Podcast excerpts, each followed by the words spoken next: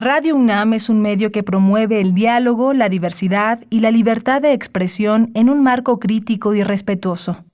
Los comentarios expresados a lo largo de su programación reflejan la opinión de quien los emite, mas no de la radiodifusora.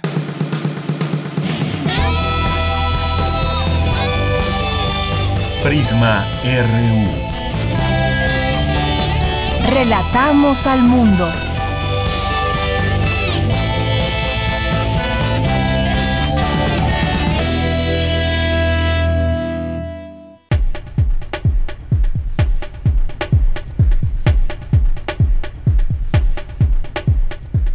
¿Qué tal? Muy buenas tardes. Gracias por acompañarnos en este martes, ya martes 15 de diciembre 2020.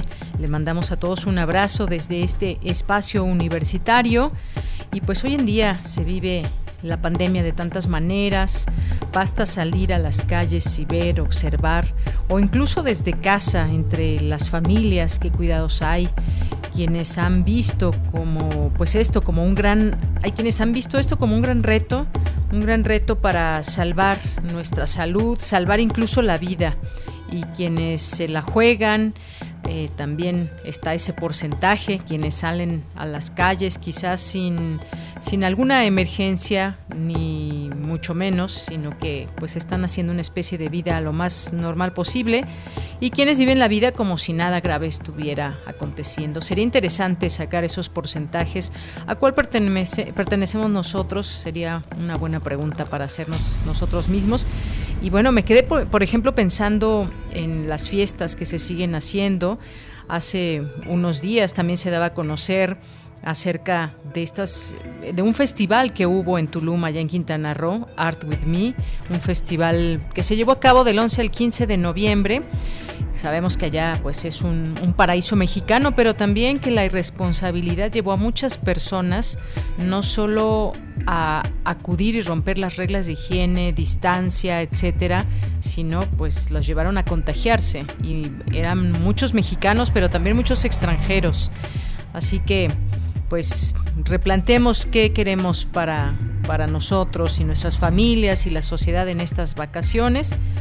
Eh, muchas personas pues están ya abarrotando los aeropuertos, las centrales camioneras. Hay necesidades también de, de, movilizarse, de movilización al interior de la República, incluso fuera de ella, cuestiones de salud y muchas otras cosas, pero hay también muchos viajes de placer. Y, y no solamente el centro histórico está lleno, sino también los lugares por donde toma un camión, se aborda un avión, también están llenos estos lugares. Eh, cuéntenos qué van a hacer durante estos días de asueto, estos días de vacaciones para muchas personas. Eh, pues sería muy importante replantear qué queremos para este fin de año y cómo comenzar el siguiente 2021 que de entrada pues eh, siempre son los momentos donde mucha gente hace propósitos y hace buenos deseos para el siguiente año. Ojalá que esté enmarcado también con todas las muchas limitaciones que tenemos hasta el momento, pero también muchas formas de crear, de estar en casa y de protegernos, me parece a mí que es lo más importante, pero pues cada, cada quien tiene en su haber distintas ideas y formas también de expresarse en esta pandemia, incluso pues con mucha irresponsabilidad. Esto, como sabemos, nos cambió la vida y que pues esperamos que sean los más los que lleguemos a la vacuna, a salvarnos. Aquí la salvación también es una suma de voluntades.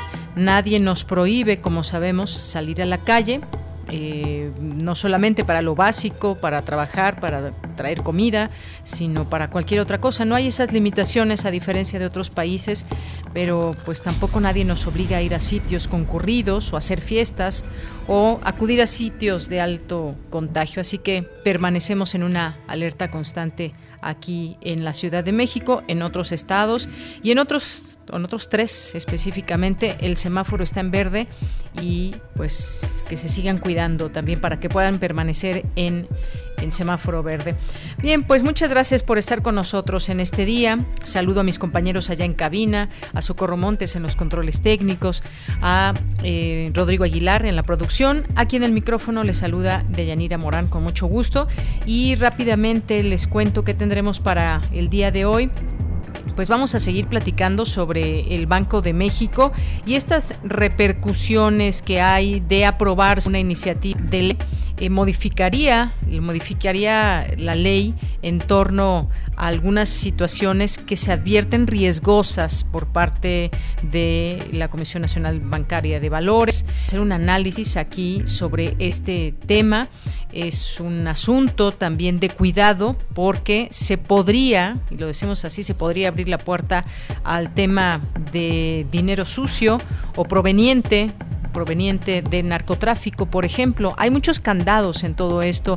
El Banco de México y las distintas instituciones eh, bancarias, pues han puesto a disposición una serie de elementos para tratar de que se ubiquen, se ubiquen muchas veces estas, estas eh, formas de eh, ubicar cuál es el dinero sucio, pero vamos a platicarlo, vamos a platicarlo más extensamente con la maestra Patricia Rodríguez, que nos tendrá aquí su análisis sobre el tema.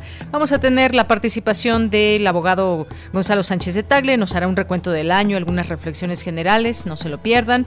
Vamos a tener una invitación para el teatro y vamos a tener en nuestra segunda hora a Francisco Gómez Priego, que es comunicólogo y que tiene un libro que presentarnos e invitarnos a conocer lo que se llama Xucoatl, la serpiente de fuego, una novela de aventuras, magia e historia. No se lo pierdan. En literatura tendremos a Irma Gallo, periodista y escritora. No se la pierdan. Vamos a tener a los poetas errantes también el día de hoy, como esta semana, de lunes a viernes. Así que, por favor, quédese con nosotros. Escríbanos en arroba PrismaRU en Twitter, PrismaRU en Facebook. Gracias por su atención y desde aquí relatamos al mundo. Relatamos al mundo. Relatamos al mundo.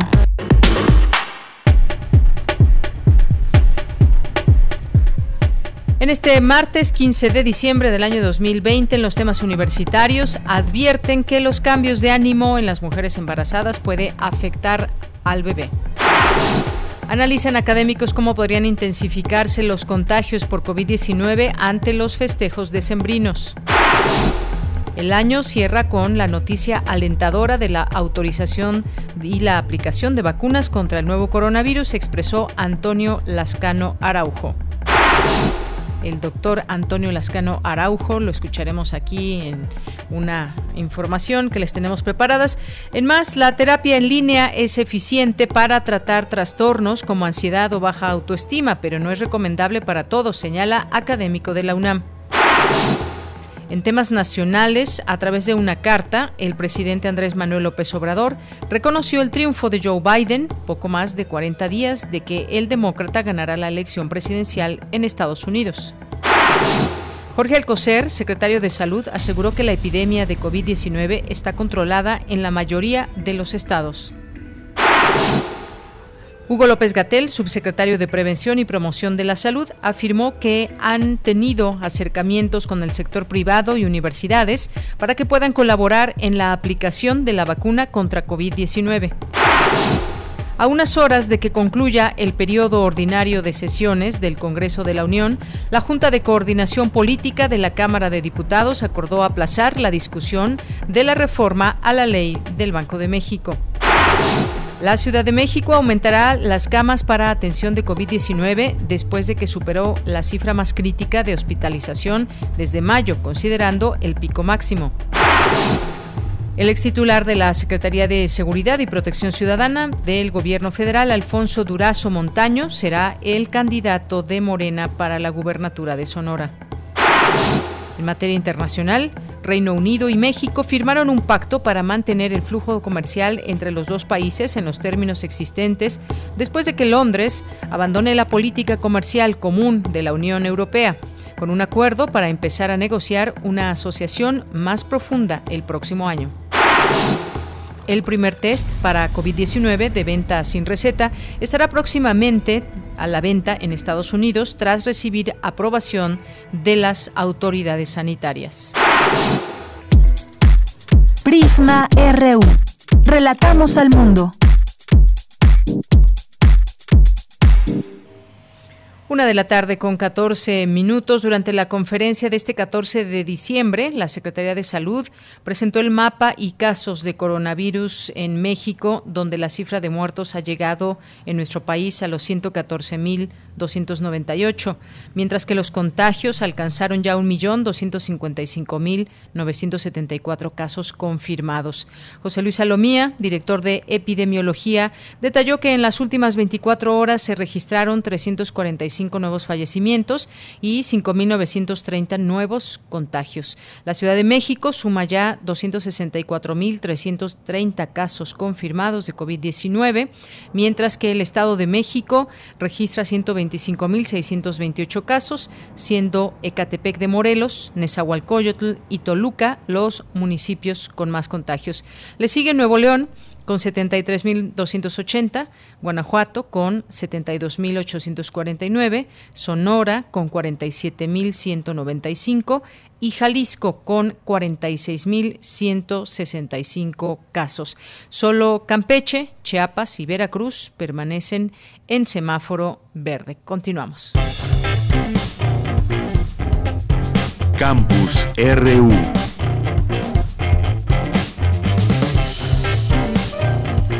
Entramos a nuestro campus universitario de este día. Analizan académicos cómo podrían intensificarse los contagios por COVID-19 ante los festejos decembrinos.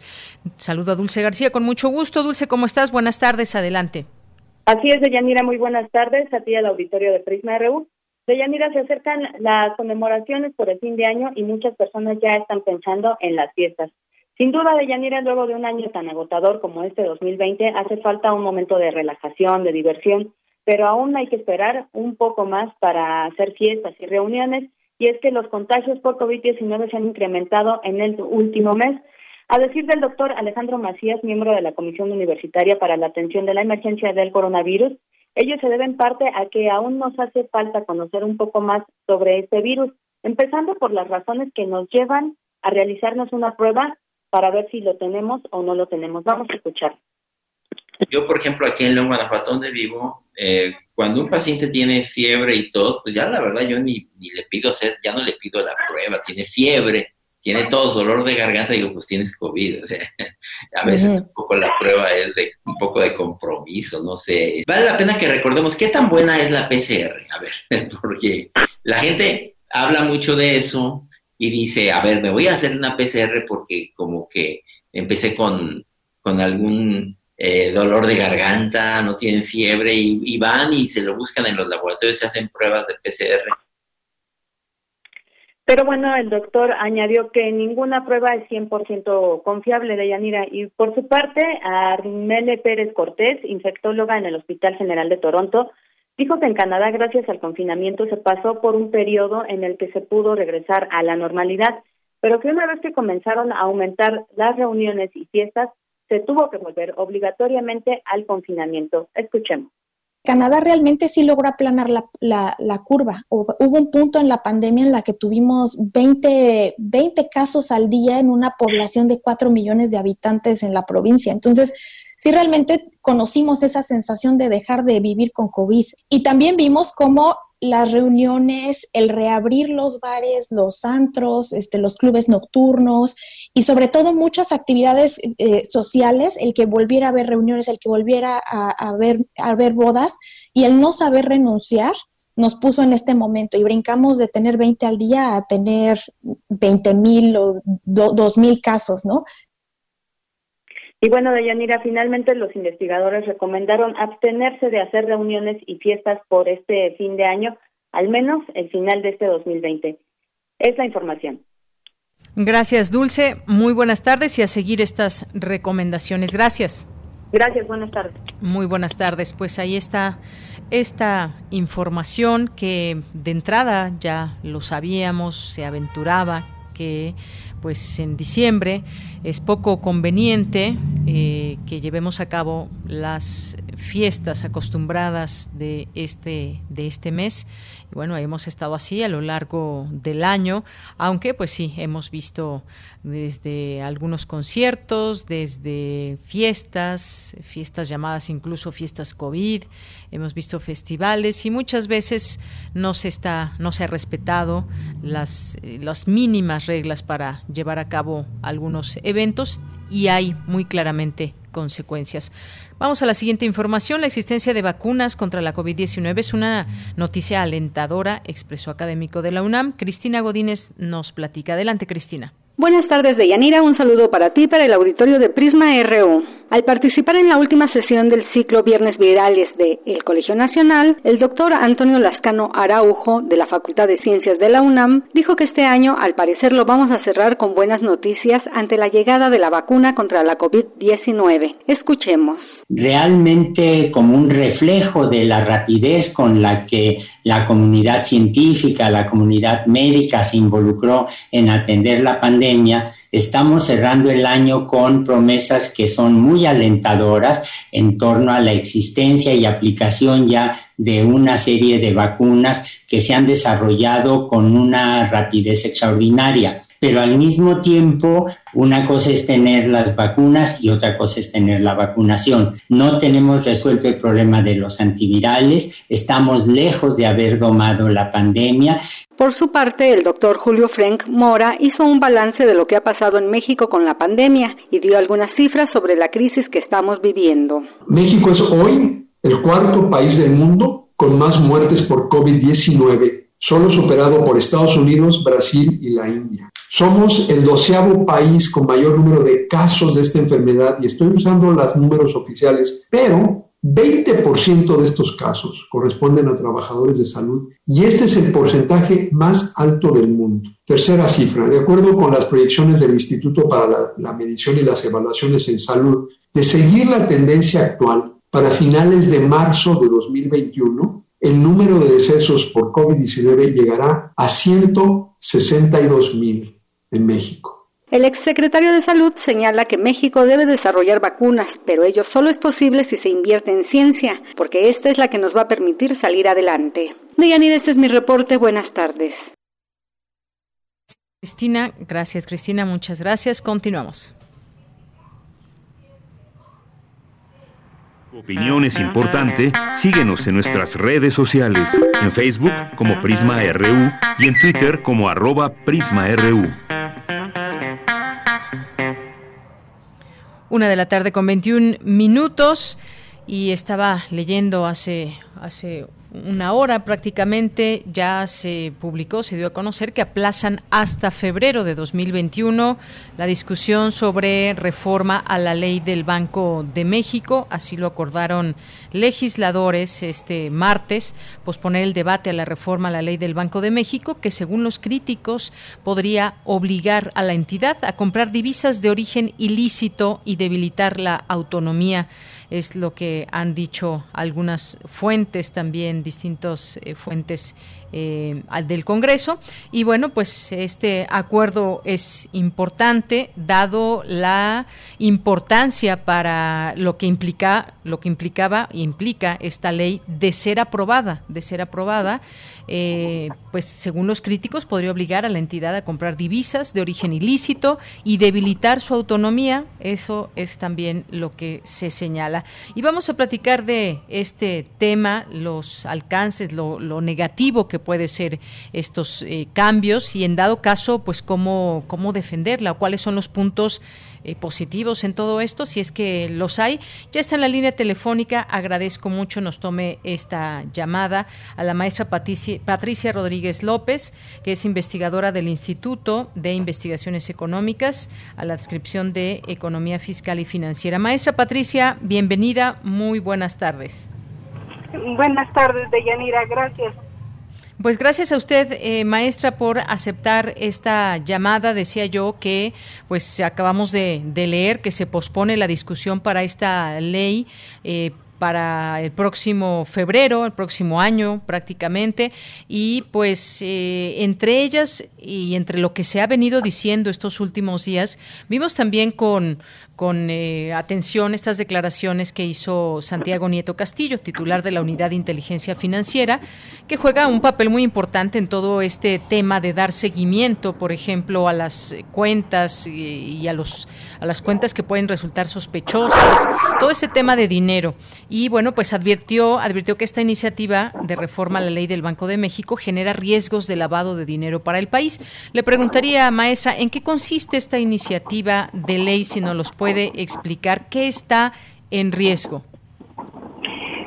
Bueno, yo creo que hay en riesgo varias situaciones, varias. No solamente el lavado de dinero, que como que es lo más eh, fácil de observar, digamos. Pero eh, cuando se habla de que se está eh, complicando el asunto de la autonomía del Banco de México, es algo que también todos deberíamos de tomar en cuenta. Primero, el Banco de México es un organismo que tiene, como sabemos, autonomía de gestión en términos de que es la única institución en, el país que puede emitir dinero.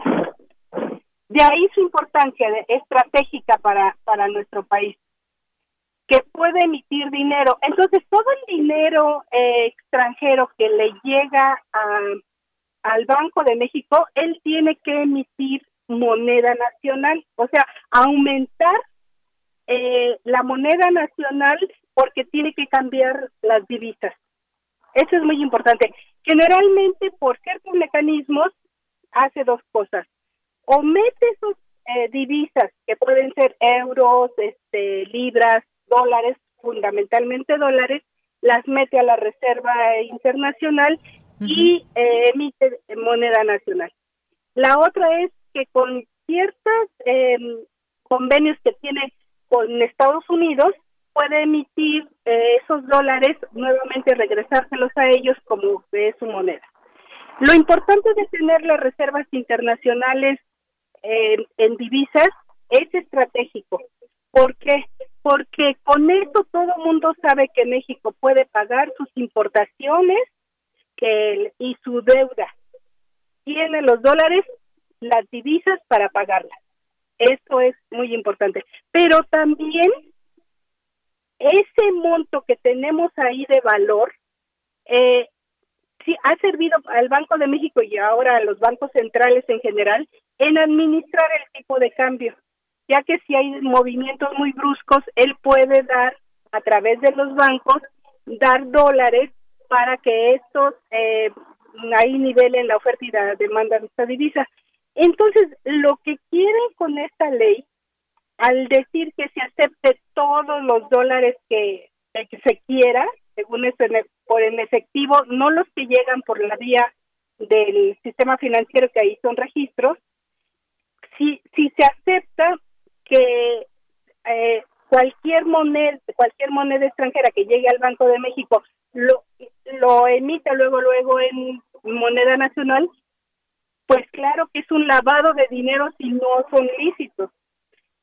Son muy poco la cantidad de dólares aún por turismo y por remesas eh, lo que lo que llega al país son pocos en relación a todos los dólares que tenemos por venta del petróleo, por exportaciones y por eh, financiamiento externo. Entonces, no vale la pena eh, hacer este riesgo de captar tantas divisas como se quiera, en dado caso, eh, y, y trastocar todo el sistema y las operaciones que ya el Banco de México tiene definidas para controlar la, eh, la cantidad de moneda nacional o instrumentos de moneda en moneda nacional que hasta ahora ha funcionado. Y bueno, es que esta iniciativa propuesta busca justamente eso, que el Banco Central esté obligado a adquirir los dólares sobrantes de los bancos del país para que luego pasen a formar parte de las reservas internacionales. Y bueno, Eh, aquí quizás lo que se cuestiona mucho es que eh, qué pasa con los controles de seguridad para evitar dinero proveniente de actos ilícitos. Usted decía es lo más visible que hay, por ejemplo, el lavado de dinero y todo este este tema.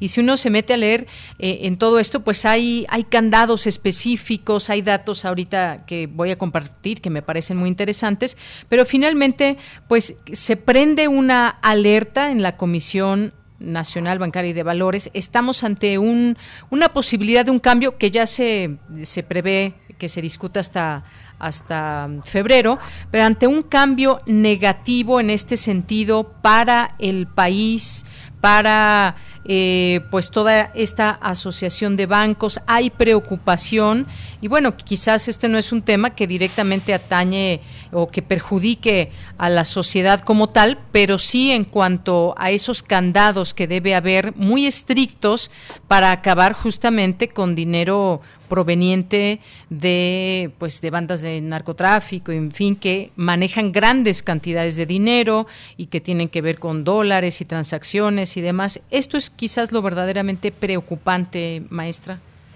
Ay, bueno, yo creo que el lavado de dinero existe. Yo creo que sí el sistema financiero aún hoy en día con determinadas reglas que han impuesto todavía existe el lavado de dinero no se no se acaba eh, con o no existe en este momento. No se acaba, pero es importante tener controles de seguridad. Sí, claro, debería de existir eh, más controles de seguridad, digamos, para que no estuvieran involucradas nuestras instituciones financieras y bancarias en el lavado de dinero que existe. Y, y esto que se relaje tiene problemas eh, muy complicados porque todo el sistema financiero se ve involucrado en un mayor número de operaciones de este tipo y, y puede ser México entonces un, un atractor de, de, de este tipo, digamos, de dinero, de capital, donde fácilmente se puede lavar porque el Banco de México, como diría, es el Banco de México el que emite la, eh, la moneda nacional, puede inmediatamente emitir la moneda nacional de los dólares que le lleguen. Entonces ahí está un problema. Pero hay otro problema también que el Congreso no se ha detenido a pensar, y eso, digamos, nada más como referencia, también fue lo de los fideicomisos, que lo hacen todos los cambios, eh, que hacen cambios constitucionales y no, no logran ver que hay aspectos técnicos, que hay aspectos que para el futuro puede tener repercusiones muy fuertes. Específicamente, si esto se hace con el Banco de México, es un organismo que pierde independencia, que está perdiendo autonomía con este tipo de cambios constitucionales, de reformas que están imponiendo y que, eh, digamos que es una afectación muy complicada quizá al, al organismo, a la institución financiera regulatoria más importante del país. Y yo creo que es lo que el Congreso no logra ver. Este es un primer inicio de intromisión en la política monetaria autónoma del Banco de México. Claro, hay que decir también. Hay cosas importantes que, eh, que debería de discutir el Banco de México, quizás con el Banco, el Banco de México y el Congreso, que no forzosamente va por este, este asunto de las reservas internacionales, controlar y manejar y afectar las reservas internacionales. Claro, y hablar también de la autonomía será pertinente en estos momentos. Ahora, quisiéramos entender también qué está defendiendo quien, quien presenta esta iniciativa, que es el senador Ricardo Monreal. Y bueno, pues él asegura que si las instituciones financieras no pueden canjear por pesos los dólares que reciben de los usuarios, se afectarían a millones de mexicanos que dependen de esa fuente de ingresos. Y dice que se perjudicaría el sano desarrollo del sistema financiero, así como la seguridad de las empresas y los ciudadanos que utilizan actualmente la banca para cambiar sus divisas. Eso es, digamos, parte de lo que justifica esta iniciativa de ley. Si quisiéramos un poco entender, a ver, de dónde surge esta iniciativa, por qué en este momento, incluso, pues usted sabe muy bien, ya se ha señalado que se favorecería, eh, por ejemplo, a una institución como lo es Banco Azteca y que preside el empresario Ricardo Salinas Pliego. Esto se ha, se ha dicho mucho también y es importante comentarlo. Yo creo que sí es importante comentar esto.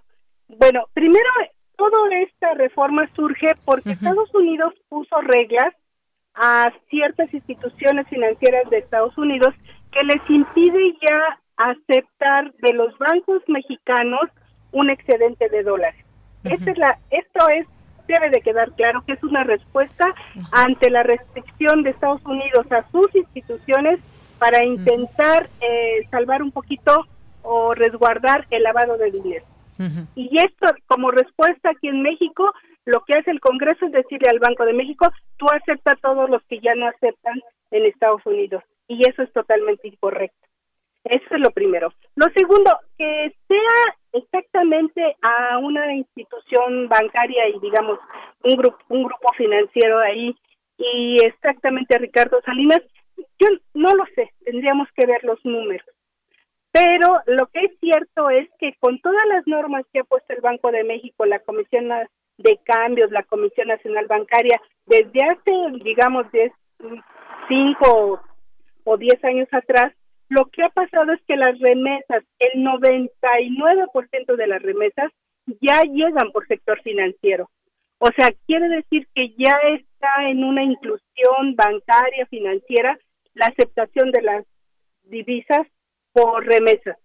No se diga por inversión o por deuda, generalmente entran también por todo el sector financiero de acuerdo a las reglas que ya están establecidas. Ahora, la parte del turismo, que yo creo que debe ser bastante lo que llega en términos de lo que en efectivo gastan los turistas, debe de ser bastante, pero no es la forma eh, decir, bueno, entonces acepta todas las divisas que lleguen Banco de México eh, para captar las divisas de la parte turística. Ahí deben de existir también ciertas reglas y más para quizá los estados o los bancos de los estados más turísticos para que exista este control.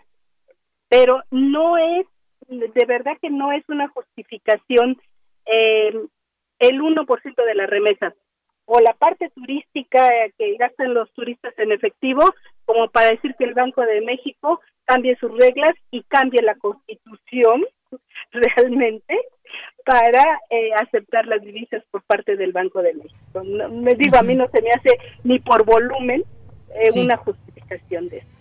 Así es, también hay, que, es, es, interesante esto que, que, nos dice esto último, es importante señalarlo. Y yo decía de, de estos datos que se arrojan en torno, por ejemplo, a tener pues candados para evitar todo esto de lavado de dinero.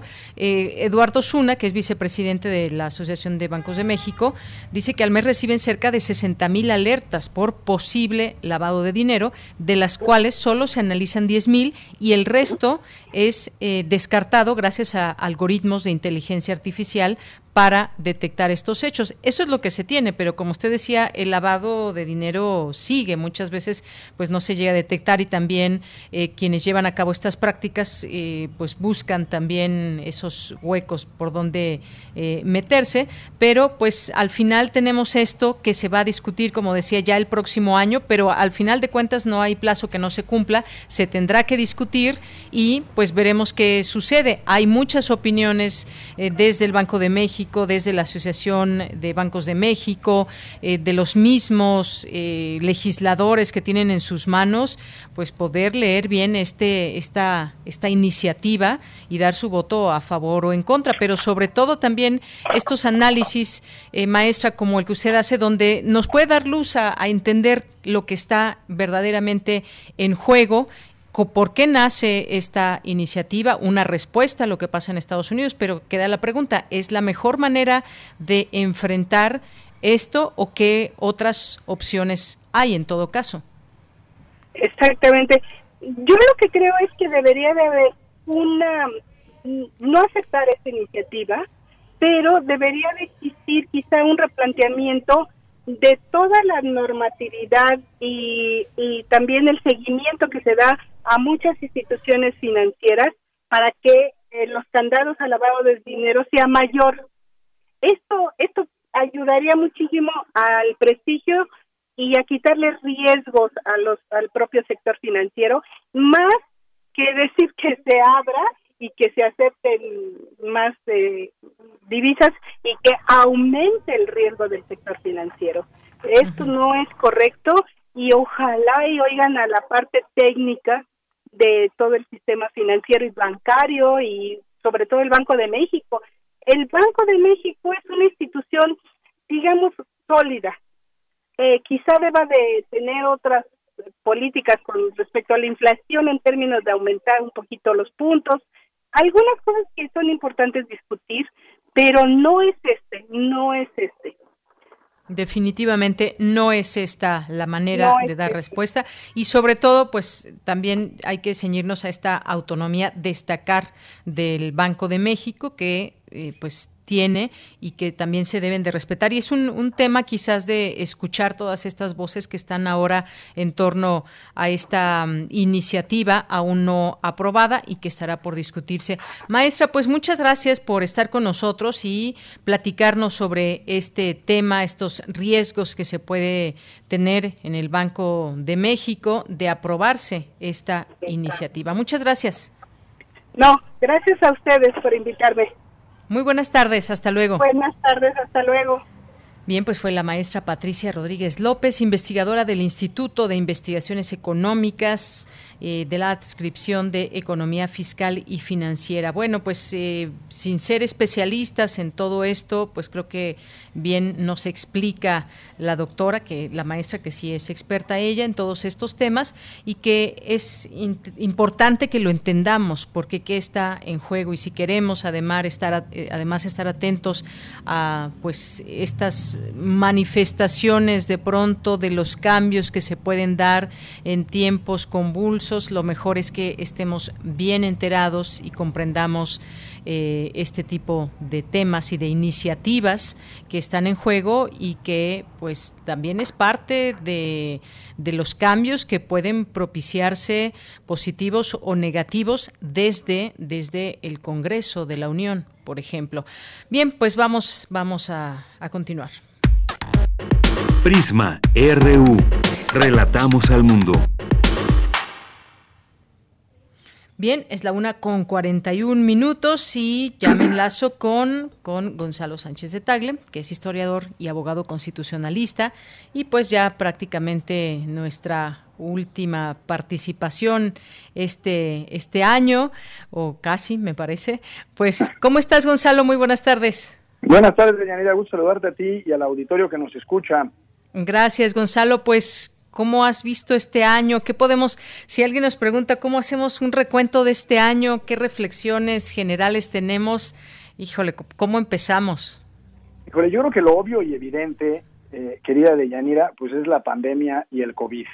Eh, como fenómeno social, eh, pues nos ha implicado retos mayúsculos desde perspectivas políticas, sociales, económicas y hasta psicológicas. Y es a esta última a la que me quiero referir. Digamos que ahora no traigo la cachucha ni de historiador ni de abogado, sino de simple ser humano y compartir una experiencia un tanto personal quizás. Eh, eh, Occidente, en, su tradición filosófica y ética, eh, nos ha puesto a los ciudadanos y a las personas en términos generales que la finalidad de nuestra vida es la felicidad. Incluso el propio Aristóteles, ya en la antigüedad clásica, desarrolló un concepto que se llama eudemonía, que aun cuando es un poco más complejo, lo que, a lo que nos invita es a considerar que la finalidad de la vida es precisamente la felicidad. Y digamos, con el paso del tiempo y con el, arribo de la modernidad y el liberalismo, se nos puso sobre la mesa, insisto, sobre todo en Occidente, eh, que todo en nuestras vidas dependía de nosotros mismos, es decir, del individuo o del individualismo como medio o como ideología. Y en ese sentido, entonces, tenemos que la finalidad de la vida es la felicidad y el medio para conseguirla es el individualismo. ¿Y qué pasó con la pandemia cuando nos tuvimos que encerrar? pues en realidad recordamos que eh, recordamos que la naturaleza humana es social por definición y nos hizo recordar nuestros valores colectivos y de alguna u otra forma nos dimos cuenta que el individuo no es suficiente. En ese sentido, o, dicho de otra forma, de para ser eh, en colectividad nos debimos de separar de la sociedad y eso de alguna forma va en contra de nuestra esencia. entre otras cosas, eh, eh, para ser solidarios debimos de apartarnos y para ayudar debimos de aislarnos. Y eso, eh, dicho en términos históricos, pues es contra, es contra natura, en el sentido de que si pensamos en revoluciones, movimientos sociales, protestas, etcétera, pues la forma de ser solidario es reunirte y hermanarte con el prójimo. Y en ese sentido, de Yanira, a mí me parece que, que desde esta perspectiva psicológica o filosófica, esta pandemia nos ha llevado a una contradicción esencial en nuestra forma de ser, porque, como te decía, no nos bastamos como individuos para ser felices, sino que necesitamos a los otros. Ahora, por supuesto que, que, está la crisis económica, la falta de, certezas, la incertidumbre y el peligro para la vida, pero en realidad si lo pensamos de una perspectiva muy individual y muy personal, eh, esta pandemia nos deja como reflexión que no somos suficientes o no nos bastamos. Y, quizás pueda ser reducir eh, al absurdo, pero si fuéramos suficientes como individuos para ser felices bajo esa idea, eh, pues esta pandemia nos hubiera venido como anillo al dedo, en realidad, estar aislados del prójimo, eh, y con eso hubiera sido suficiente. En realidad vimos, ya desde una experiencia personal o con nuestra gente cercana, que fue todo lo contrario hubo enormes, eh, enormes frustraciones, angustias, depresiones, patologías eh, psicológicas o hasta psiquiátricas. Y en ese sentido, y ese es el motivo de mi reflexión, eh, no es que la finalidad de la vida deba ser en su totalidad la felicidad, sino más bien pensar en un parámetro diferente que es la conciencia. Y si consideramos como eje rector la conciencia, entonces esas sensaciones por las que yo creo que todo mundo atravesó de vacío, de desesperación y hasta desde hasta una depresión, por ejemplo, la podemos ver desde otro punto de vista si la vemos con el con la lente de la conciencia, porque eh, esas propias experiencias se convierten en necesarias para conocer los extremos de nuestra propia vida. Eh, y en ese sentido, eh, para concluir esta primera reflexión de Yanira sobre este complejísimo año 2020, eh, yo no sé, en realidad no creo que nadie lo sepa, qué va a cambiar eh, en nuestro mundo. Espero que la forma en la que interactuamos como sociedad regrese a la normalidad y sin embargo, para mal, eh, no creo que cambien cosas que deberían cambiar en un aspecto global y humano, como la mercantilización, esta polarización por la que estamos atravesando, la desigualdad y la pobreza. Y ojalá y si cambiemos en la experiencia de la vida y en la conciencia de cada uno para revalorar la importancia que tiene nuestra colectividad y la comunidad de Llanera. Así que, desde un punto de vista muy psicológico y hasta filosófico, esa sería mi primera reflexión, pensar que la finalidad de la, de la vida no es la felicidad y que en todo caso esa no depende solo de nosotros mismos, sino depende de nuestra integración a, nuestra comunidad y a nuestra sociedad. Claro, por supuesto, y coincido contigo, en sociedad, cómo, cómo avanzamos, hacia dónde queremos ir. Eh, muchas veces, pues sí, es, este tema de aislarnos, de apartarnos, ha sido muy duro. Si nos metiéramos a cada, a, entender cada sociedad como lo ha enfrentado, incluso a cada familia, cada quien tiene una historia que contar en todo esto, que ha sido, pues en general, bastante dura.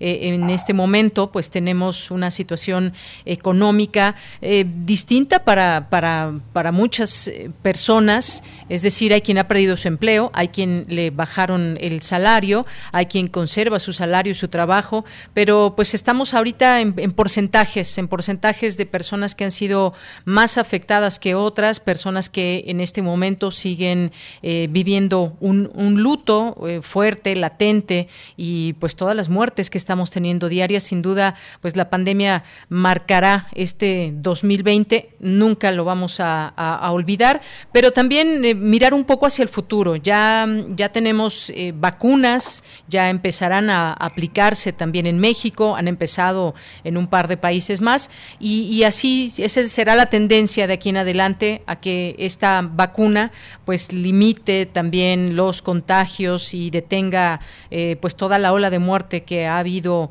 en el mundo y también quizás pues es momento de reflexionar cómo lo han enfrentado los gobiernos en el mundo, cómo lo ha enfrentado el mundo y cómo lo ha enfrentado cada gobierno con todo y sus particularidades y lo que viene en este sentido. ¿Pasará esta página tan triste y tan fuerte de la historia?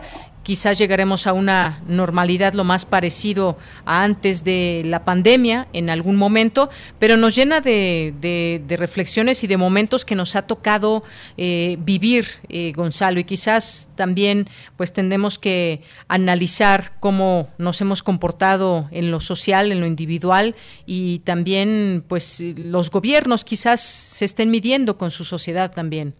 Claro, decías, decías esta circunstancia triste y fuerte, yo le agregaría profunda de Yanira.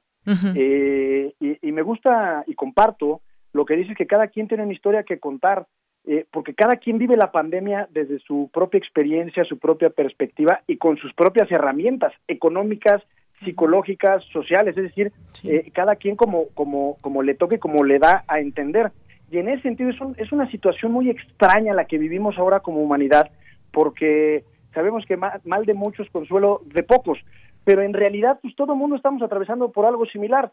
Un, tema que será fundamental en los próximos meses y años por venir será la salud mental de los mexicanos, que es fundamental eh, eh, atenderla y atenderla bien con políticas públicas de Estado eh, que precisamente provean a la sociedad de remedios a, a, temas relacionados con la salud mental. Y sí, yo creo que la vacuna va a llegar de Yanira, Esperemos que llegue más pronto que tarde. Sí, Gonzalo. dejé de escuchar a Gonzalo. Eh, a ver si retomamos la comunicación con él.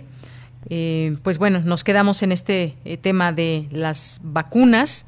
Y bueno, ahorita la producción me avisará cuando esté de vuelta Gonzalo. Algo sucedió con... Aquí, aquí, estás. Ya te escucho.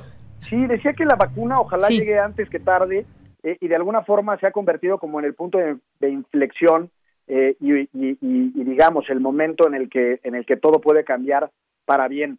Eh, yo creo que sí hay que hacer una evaluación y un balance crítico a la forma en la que no solo México sino los distintos países han enfrentado la pandemia.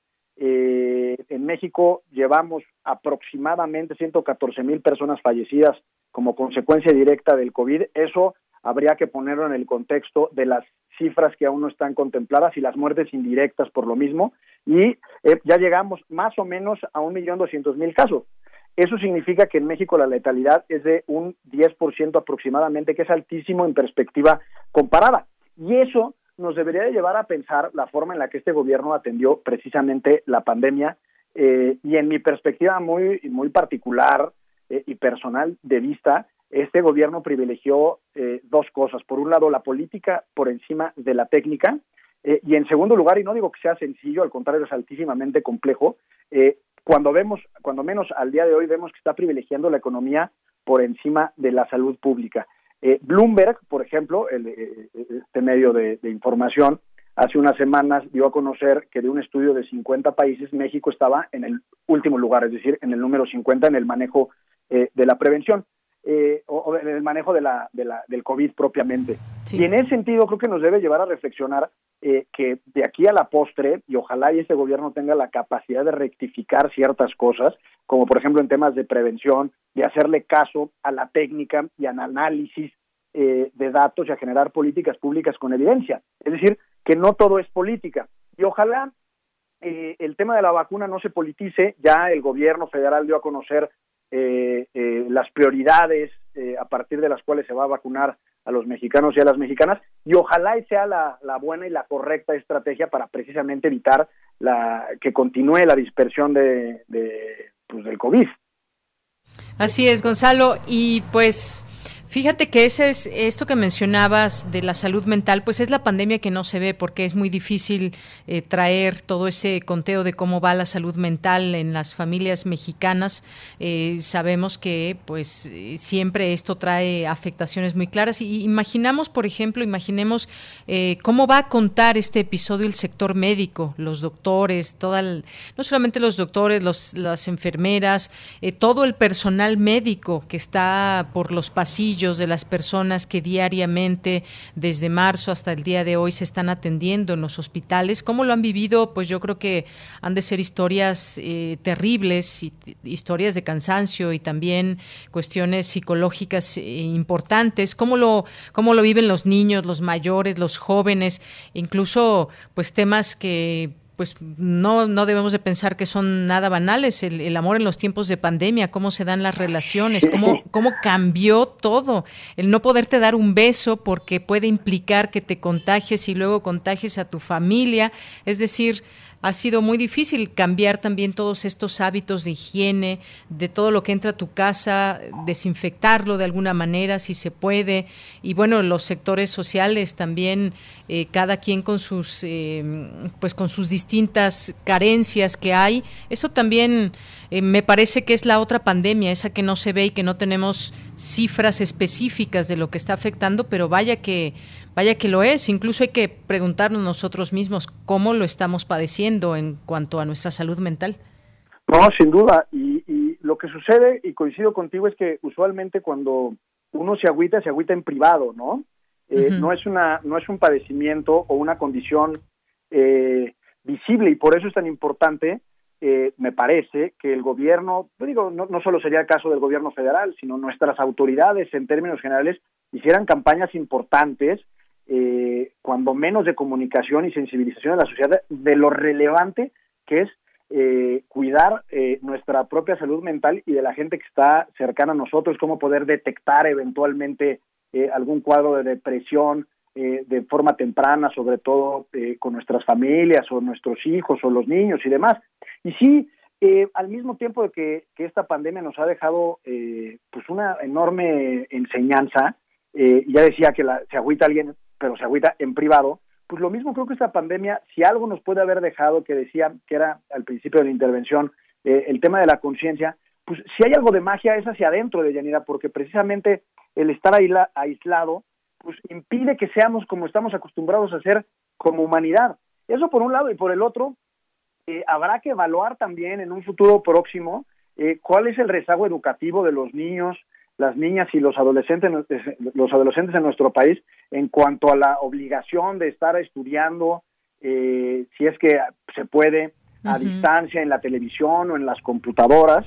Eh, y en ese sentido, pues me parece que es fundamental precisamente para evitar baches hacia el futuro eh, y, y, ver cómo se va a remediar esta, esta brecha en la educación de estas generaciones hacia el futuro y la brecha también que implica la pobreza de ciertas comunidades que no han tenido ni siquiera posibilidad de accesar a la educación vía remota. Así es. Y bueno, de pronto, pues interesante lo que ha pasado con este semáforo que pasa en los distintos estados. Chiapas es un estado donde hay mucha pobreza y sin embargo es un está en semáforo verde, al igual que otros lugares, Veracruz, Campeche. Eh, pues cada lugar también va definiendo esas eh, pues esas formas de cómo salir adelante. Comunidades que han que han cerrado, han cerrado para eh, y que han tomado incluso la seguridad en sus manos para no dejar entrar personas fuera de esa comunidad y es la forma en que han tenido eh, oportunidad de mantenerse a salvo. Hemos visto de todo en esta pandemia, será un año que nunca olvidaremos y pues sí, ha sido muy complejo y hay que hacer estas reflexiones tanto en sociedad, en conjunto como personales, Gonzalo. Sí, el semáforo entiendo que, es un tema muy complicado porque eh, eh, en el fondo, sin duda alguna, hay dos valores que se contraponen. Uno es la salud pública y otro la, la economía y la estabilidad financiera del país eh, y, y, de las familias. En el caso de la Ciudad de México, yo lo he pensado como cuando un niño va a contar hasta 10 y no quiere llegar al final y entonces empieza... Y haces pausas y pausas. Nueve un cuarto, nueve y medio, nueve tres cuartos y así andamos, ¿no?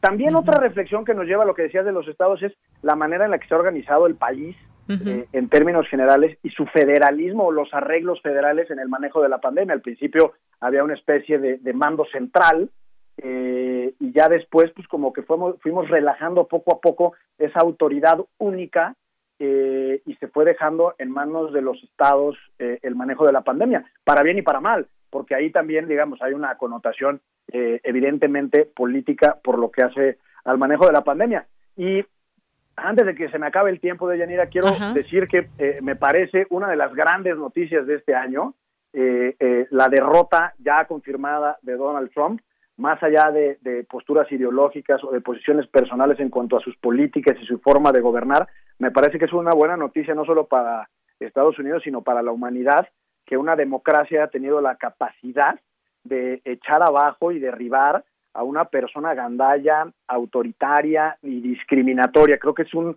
cuando menos, un pequeño eh, eh, aliento fresco en este año que Donald Trump no haya repetido como presidente de Estados Unidos. Pues sí, algo, algo positivo, digamos, dentro de todo esto.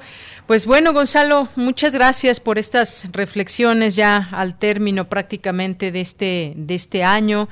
Vienen vacaciones para muchas personas, un periodo de descanso que esperemos sea eh, usado para resguardarse, para seguir consejos y pues que no tengamos una más aún una elevación de casos de COVID para enero. Claro, hay que cuidarnos y usar cubrebocas. Así es. Gracias, Gonzalo. Te mando un abrazo. Muchas gracias por todo. Igual para ti, tener un abrazo. Muy buenas tardes. Hasta luego. Bueno, pues la 1.59, ya casi llegamos a las 2 de la tarde, que será momento de irnos, de irnos a un corte. Y pues compártanos, queda este tiempo para invitarlos a que compartan sus eh, sus maneras en que han tenido de salvarse de esta pandemia, de salvarse no solo en el tema de la salud física, sino también la salud mental, de cómo, cómo han sido todos estos meses, porque cada mes que pasa se suma y se suma y ya pues llevamos eh, todo este total de tiempo, de meses, de semanas, de días que han sido eh, pues tan diferentes a lo que hubiéramos imaginado, se ha trastocado nuestra vida cotidiana y hay que seguir adelante, sin embargo. Bien, pues ya son las 2 de la tarde, vamos, vamos a hacer un corte y regresamos a la segunda hora de Prisma RU. Queremos escuchar tu voz. Nuestro teléfono en cabina es 55 36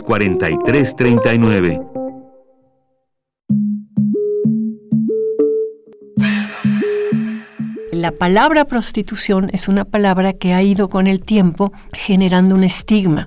Las mujeres estamos divididas en decentes y putas o decentes y prostitutas y las mujeres que se dedican hoy en día al comercio sexual prefieren ser nombradas trabajadoras sexuales y no prostitutas. Lleva contigo los temas que están cambiando al mundo. Mi orientación sexual es gay, en pareja por 12 años, como una familia realmente, como lo que somos, una familia con mascotas y con todo. Nos ha ido bien.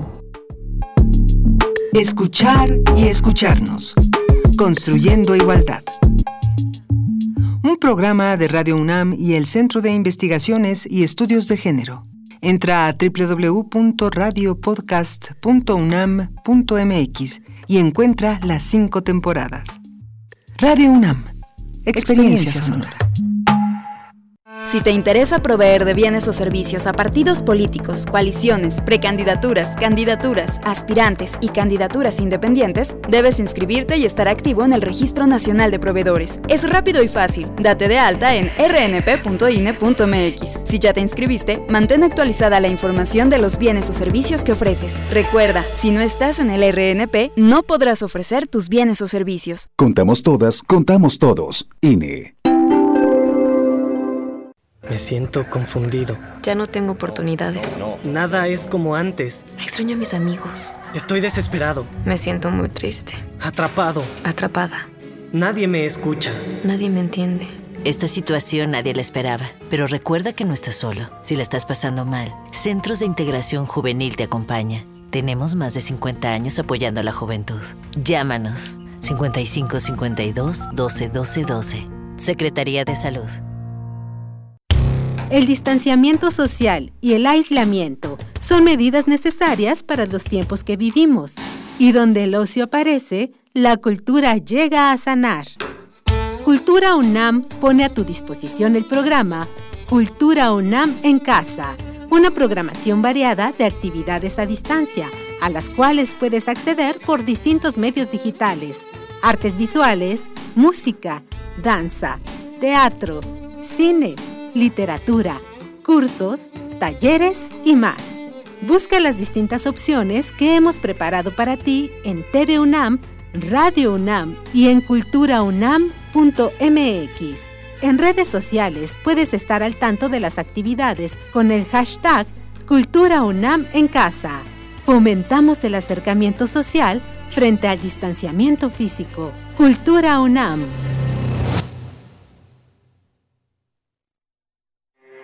Porque tu opinión es importante, síguenos en nuestras redes sociales, en Facebook como Prisma RU y en Twitter como arroba PrismaRU. Bien, estamos de regreso, son las 2 de la tarde con 3, 4 minutos. Gracias por estar en esta segunda hora de Prisma RU. Y bueno, pues aprovechamos también para mandar saludos a las personas del equipo que están trabajando esta semana. Eh, la siguiente semana hemos dejado un programa eh, una semana de programas grabados para todos ustedes y la siguiente semana estará mi compañera Virginia Sánchez en estos micrófonos y también otra parte del equipo. Hoy la acompañamos en la producción Rodrigo Aguilar, en, nuestras compañeras reporteras Cristina Godínez y Dulce García, en la coordinación de invitados Ruth Salazar, en el micrófono de Yanira Morán, también Socorro Montes nos acompaña en esta tarde en los controles técnicos y bueno, pues gracias por estar atentos pendientes. Aquí seguimos con mucho agrado y con mucho gusto siempre todos sus mensajes.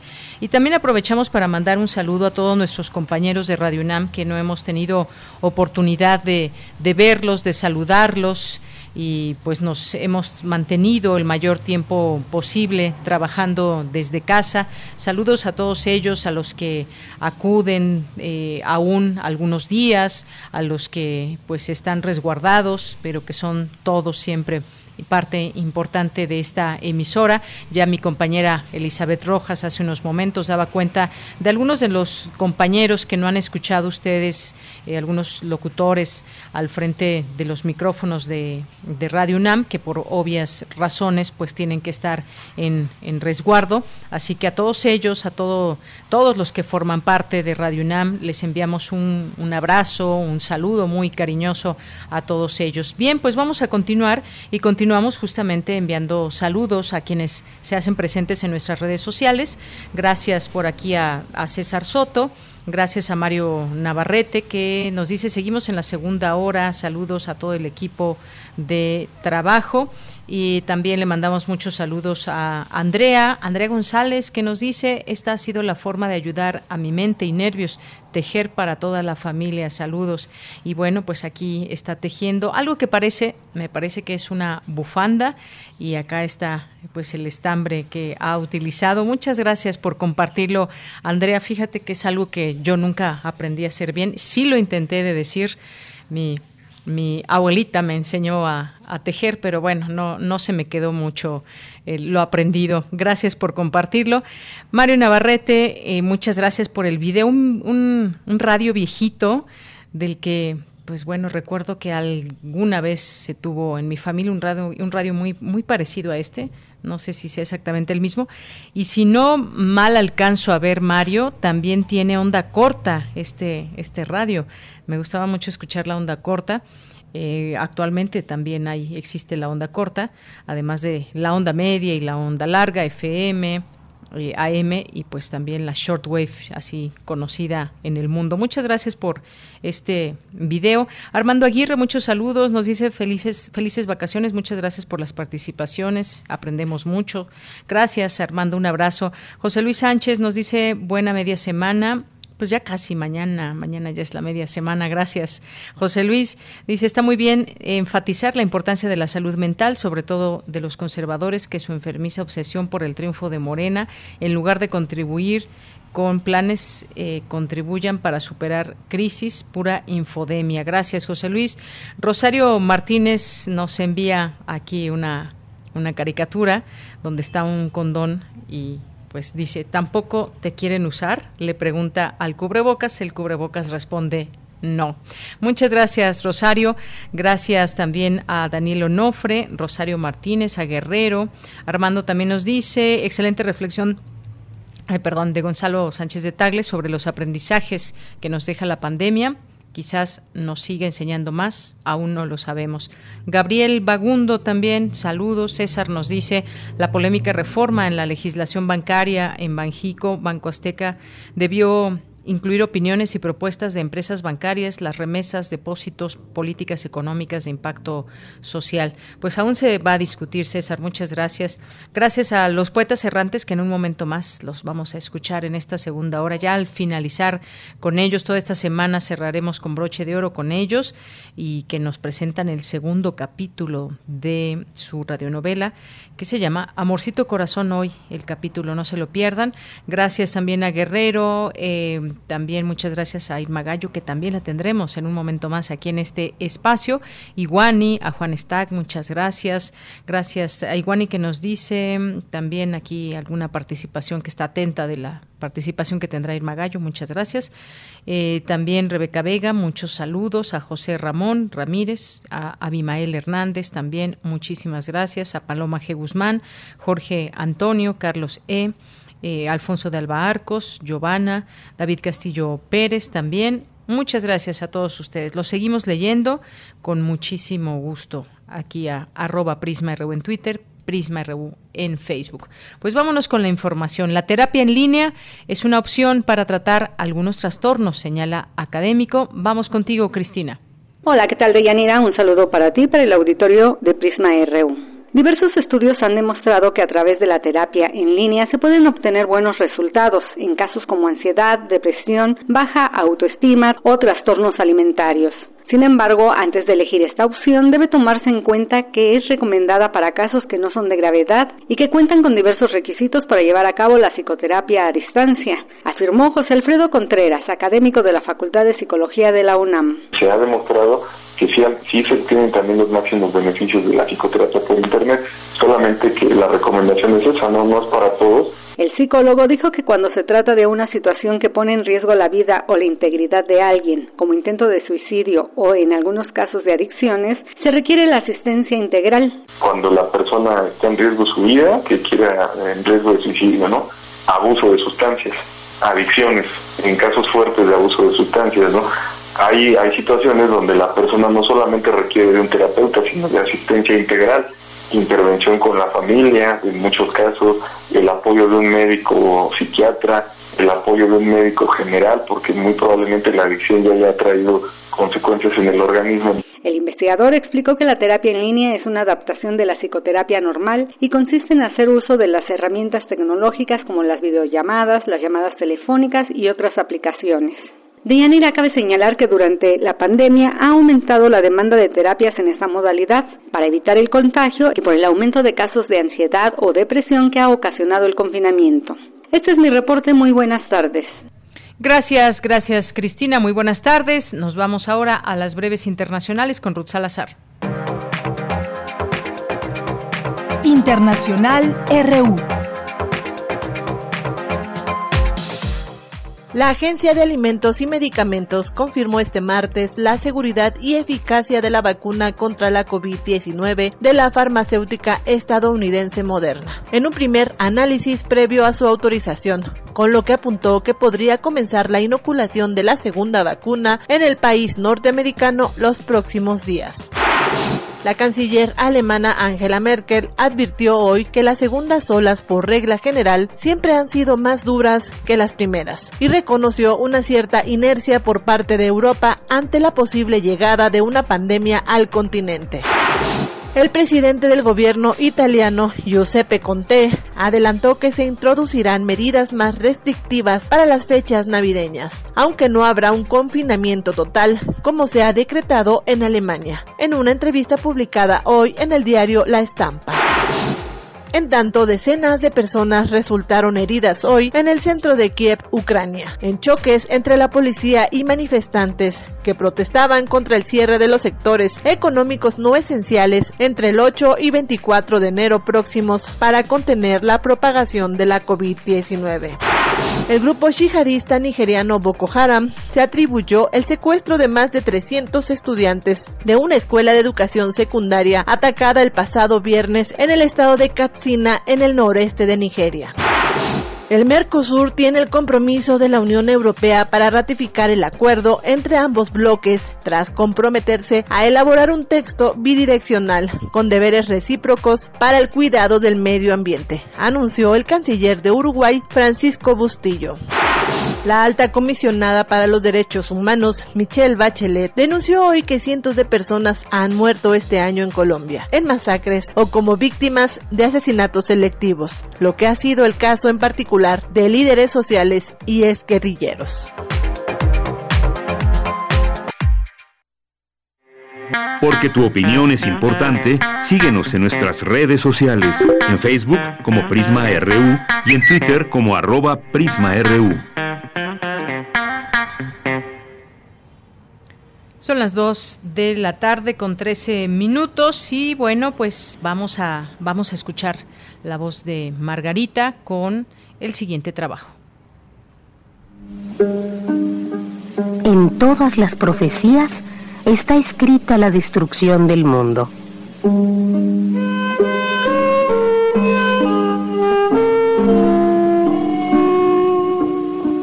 En todas las profecías se cuenta que el hombre creará su propia destrucción. Pero los siglos y la vida, que siempre se renueva, engendraron también una generación de amadores y soñadores. Hombres y mujeres que no soñaron con la destrucción del mundo, sino con la construcción del mundo de las mariposas y los ruiseñores.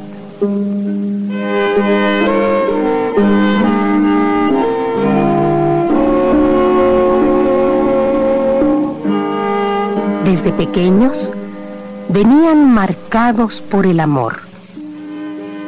Detrás de su apariencia cotidiana guardaban la ternura y el sol de medianoche.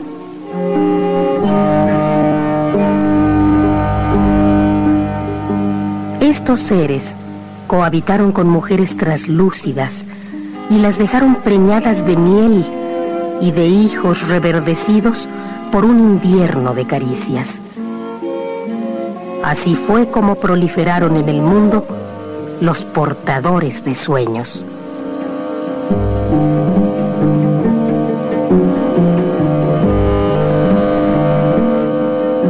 Los portadores de sueños. Yoconda Belli. Fragmento.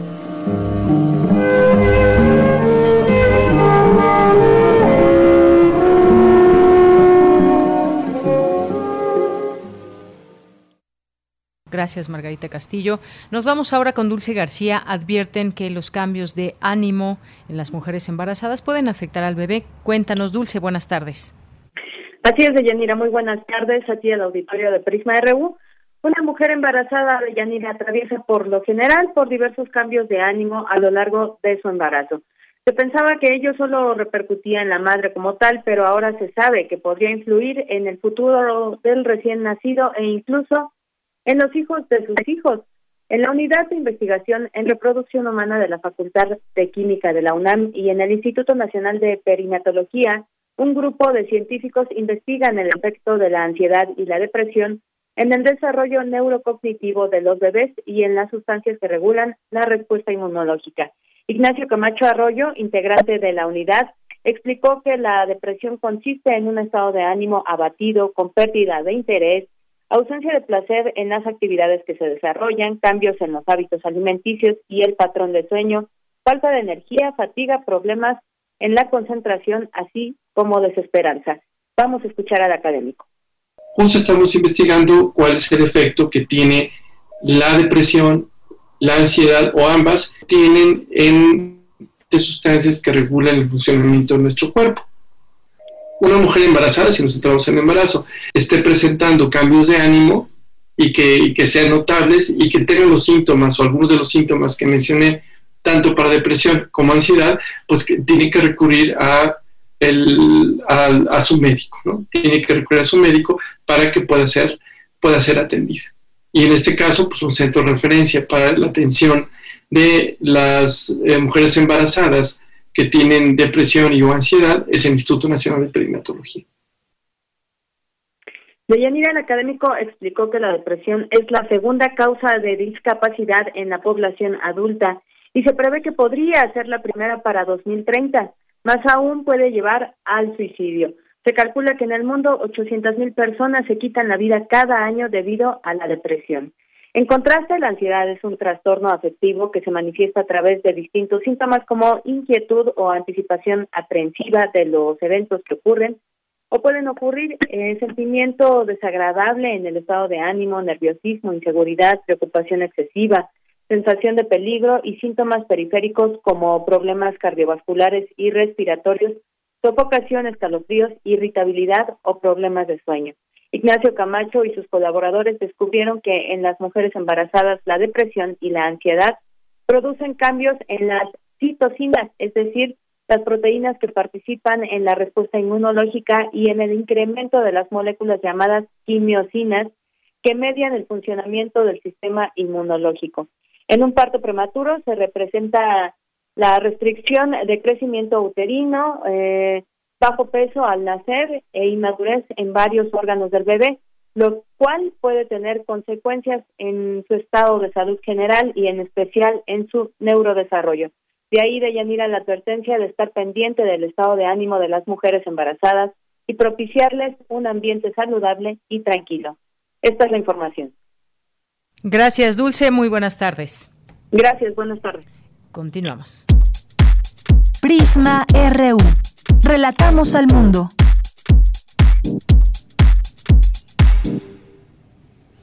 Son las 2 de la tarde con 19 minutos. Gracias por continuar en esta sintonía 860 de AM, 96.1 de FM, www.radio.unam.mx. Y bueno, pues ya está en la línea telefónica Francisco Güemes Priego, que es eh, comunicólogo y también estudió creación literaria en la Escuela de Escritores de la SOGEM y ha publicado distintos artículos en revistas eh, y bueno, pues hoy nos va a hablar de su primer libro, Xucoatl, la serpiente de fuego. Francisco Gómez Priego, bienvenido, buenas tardes. Hola, hola Villanira, buenas tardes. ¿Cómo estás? Muy bien, gracias. ¿Y tú?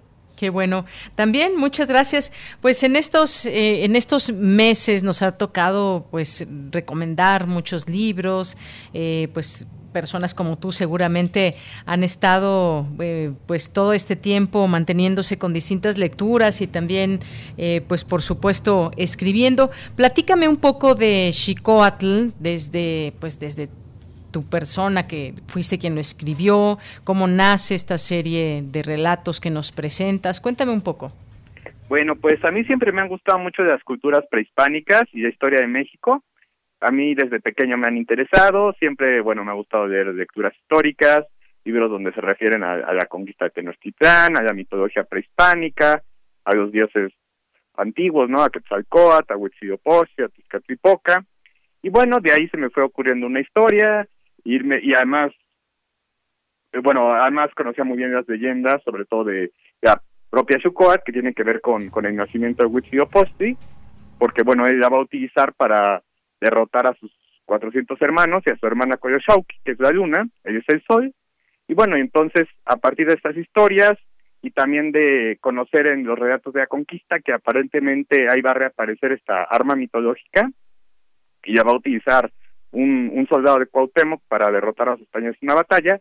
De ahí dije, bueno, pues de aquí nos podemos agarrar para construir un, una novela eh, la trasladé a otra época, una época muy distinta, que es el, siglo XIX, ya a finales del Imperio de Maximiliano, 1866, 1867, y entonces, bueno, pues aquí, este, la historia trata propiamente de un obispo que se llama José Ignacio Olivares, que es fanático de, del Imperio, y que para salvarlo busca esta, esta arma mágica, la Sucoat, la serpiente de fuego, y entonces va a emprender una larga búsqueda, ¿no? Donde va a haber hechos sobrenaturales, y en un contexto histórico que es eh, precisamente del siglo XIX, y entonces van a correr dos historias paralelas. Por un lado, la historia de, de bueno, de la caída del imperio, de los últimos meses de Maximiliano, que se va a Querétaro, de la resistencia en Querétaro, finalmente ya fusilamiento en el Cerro de las Campanas, y por otro, la búsqueda de esta, de esta Chucuat para evitar que sea que caiga el imperio, ¿no? Y entonces aquí tenemos una serie de personajes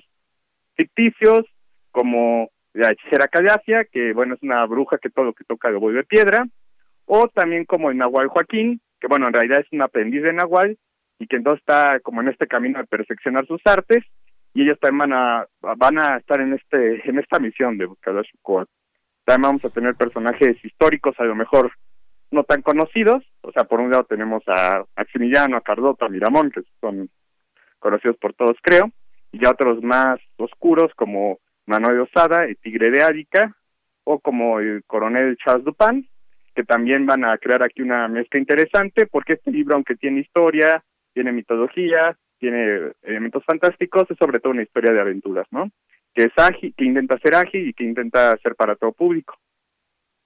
Historia de aventuras, efectivamente. Fíjate que cuando yo empecé a leer el libro, pues yo estaba, yo, podría asegurar que, que, habías estudiado historia o que pues algo, algo te había movido. Claro que por supuesto te mueven todas estas, eh, estos relatos y el conocer la historia y después pues hacer esta, esta novela de todas esas lecturas que tú has hecho, pues esta, estas historias que nos llevas y sobre todo también muy interesante los personajes, ese cruce de personajes, porque nos dices pues por una parte están los relatos eh, de la conquista, pero llevas también esta novela, la trasladas al, siglo XIX y ya con personajes de esa época. Háblame un poco de, de los personajes, como, bueno, pues evidentemente algunos eh, personajes que tomaste de la vida real y algunos otros que tú creaste en esta novela. Cuéntame también de esta, de esta parte de los personajes, cómo entrelazas, qué tanto trabajo fue eso, porque pues sin duda está pues muy bien lograda esta parte de, de los personajes dentro de la novela. Muchas gracias, Deyanira. Claro que sí, te cuento. Bueno, pues obviamente ahí vamos a tener a Maximiliano, a Cardota, a Miramón, que bueno, bueno, he leído bastante de ellos y traté de, de, de, poner un retrato apegado a lo que hice de historia, ¿no? Obviamente muchas de, las, de los sucesos de la novela son ficticios, pero intenté basarme uh -huh. en quiénes fueron ellos, ¿no? También por otro lado, bueno, hay personajes que era un poquito más difícil de sacar a la luz porque no hay muchos sobre ellos, como el propio Manuel Osada, y ahí sí fue una mezcla de, bueno, con los datos que tenía, ir como elaborando un personaje propio y que, y bueno, que sirviera la función de la historia, aunque creo que intenté mantenerme fiel a quién fue el personaje, ¿no? También, bueno, tenemos a una serie de personajes, eso sí, de mi propia creación, que uh -huh. bueno, a, a, bueno, a varios que han leído la novela me han comentado que les han gustado mucho, como bueno, la hechicera Callacia, que ella, sí. bueno, está un poco inspirada en el mito de Medusa, ¿no? Que esos, bueno, esos griegos, uh -huh. el prehispánico, pero bueno, es una mujer que todo lo que toca le vuelve piedra, que también tiene sueños premonitorios, que este, que escucha a los, a los antiguos dioses, y, y bueno, es un personaje que me dio gusto crear y que creo que es uno de los más logrados de la novela y también bueno me metí a investigar mucho de de los de nahualismo de, de todas las ideas de transformación de un humano animal de los prehispánicos de los bueno de los de sí. chamanes. Uh -huh. y a partir de ahí bueno pues se me ocurrió crear este personaje Joaquín que es un aprendiz de Nahual él es un adolescente. Bueno también va a haber ahí una historia de amor ahí con con Callacia pero bueno él este él es un que Callacia es hechicera y bueno pues este aquí en esta historia Joaquín este va va a emprender este camino de convertirse en agua y veremos si lo logra o si no lo logra no a lo largo de este de este uh -huh. y finalmente el brujo Abramán que es un hechicero cubano y que bueno él también con, tiene que ver con todo esto de la santería el vudú y todo esto. Y bueno va a ser uno de los villanos de la historia y creo que bastante macabro bastante siniestro y creo que les va a gustar mucho Muy bien, bueno, pues gracias por platicarnos de, de esta novela, de los personajes, de lo que podemos encontrar. Recomendamos, por supuesto, este libro tuyo, Francisco Gómez Priego, eh, La serpiente de fuego, porque además es eh, pues muy ágil, se lee de una manera muy, muy rápida, una novela de aventuras, y como ya bien nos explicaste, un poco, pues mitología, historia, se unen para eh, pues hacer todas estas eh, intrigas dentro de la, de la novela, los personajes que decíamos y ya nos, ya nos mencionaste por ahí algunos. ¿Dónde podemos eh, eh, conseguir la, la, novela, Francisco? Eh, bueno, la novela está prácticamente en todas las librerías, en Sanborn, en el sótano, también en, en, Gandhi, no en todas, pero en algunas ciudades está ahí, en Gandhi, también en Porrúa, librerías Porrúa, ahí seguro se encuentran, y me parece que próximamente también va a estar en el péndulo. Igual también en Amazon, la pueden pedir, o por línea, igual en, en el sótano, Sambons, ahí también las pueden adquirir y creo que en Mercado Libre también está. Muy bien.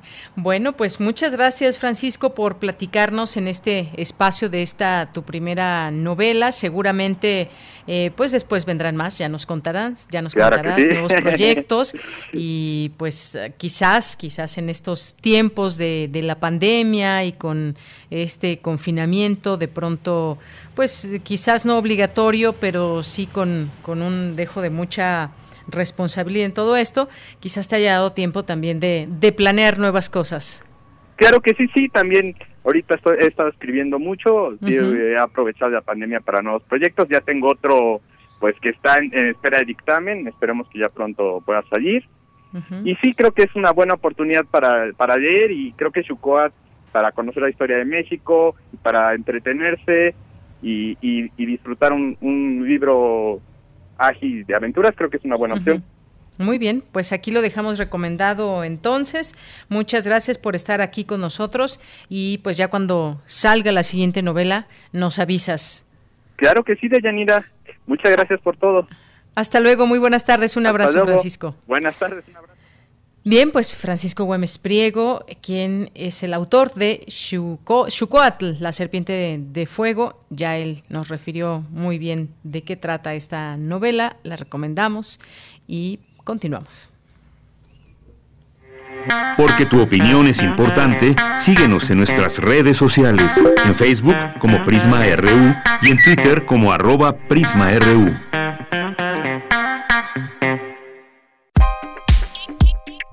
Colaboradores RU. Literatura. Bien, pues sigamos con libros. Ya son las 2 de la tarde con 30 minutos y le doy la bienvenida a este espacio de literatura a Irma Gallo. Ya la conocen, ya ha estado en este espacio, además, bueno, pues periodista, escritora, y hoy nos, nos hablará sobre un libro de Yasnaya Aguilar. ¿Cómo estás, Irma? Muy buenas tardes. Ay, ¿qué tal, Deyanira? Me da muchísimo gusto escucharte y conversar nuevamente contigo y con el auditorio de Prisma RU. Muchas gracias. Pues gracias a ti por aceptar siempre estas invitaciones y cuéntanos, cuéntanos hoy de la recomendación que nos tienes para el público. Ay, pues muchas gracias. Mira, esperemos que me salga la pronunciación. El libro se llama A manifiesto sobre la diversidad lingüística.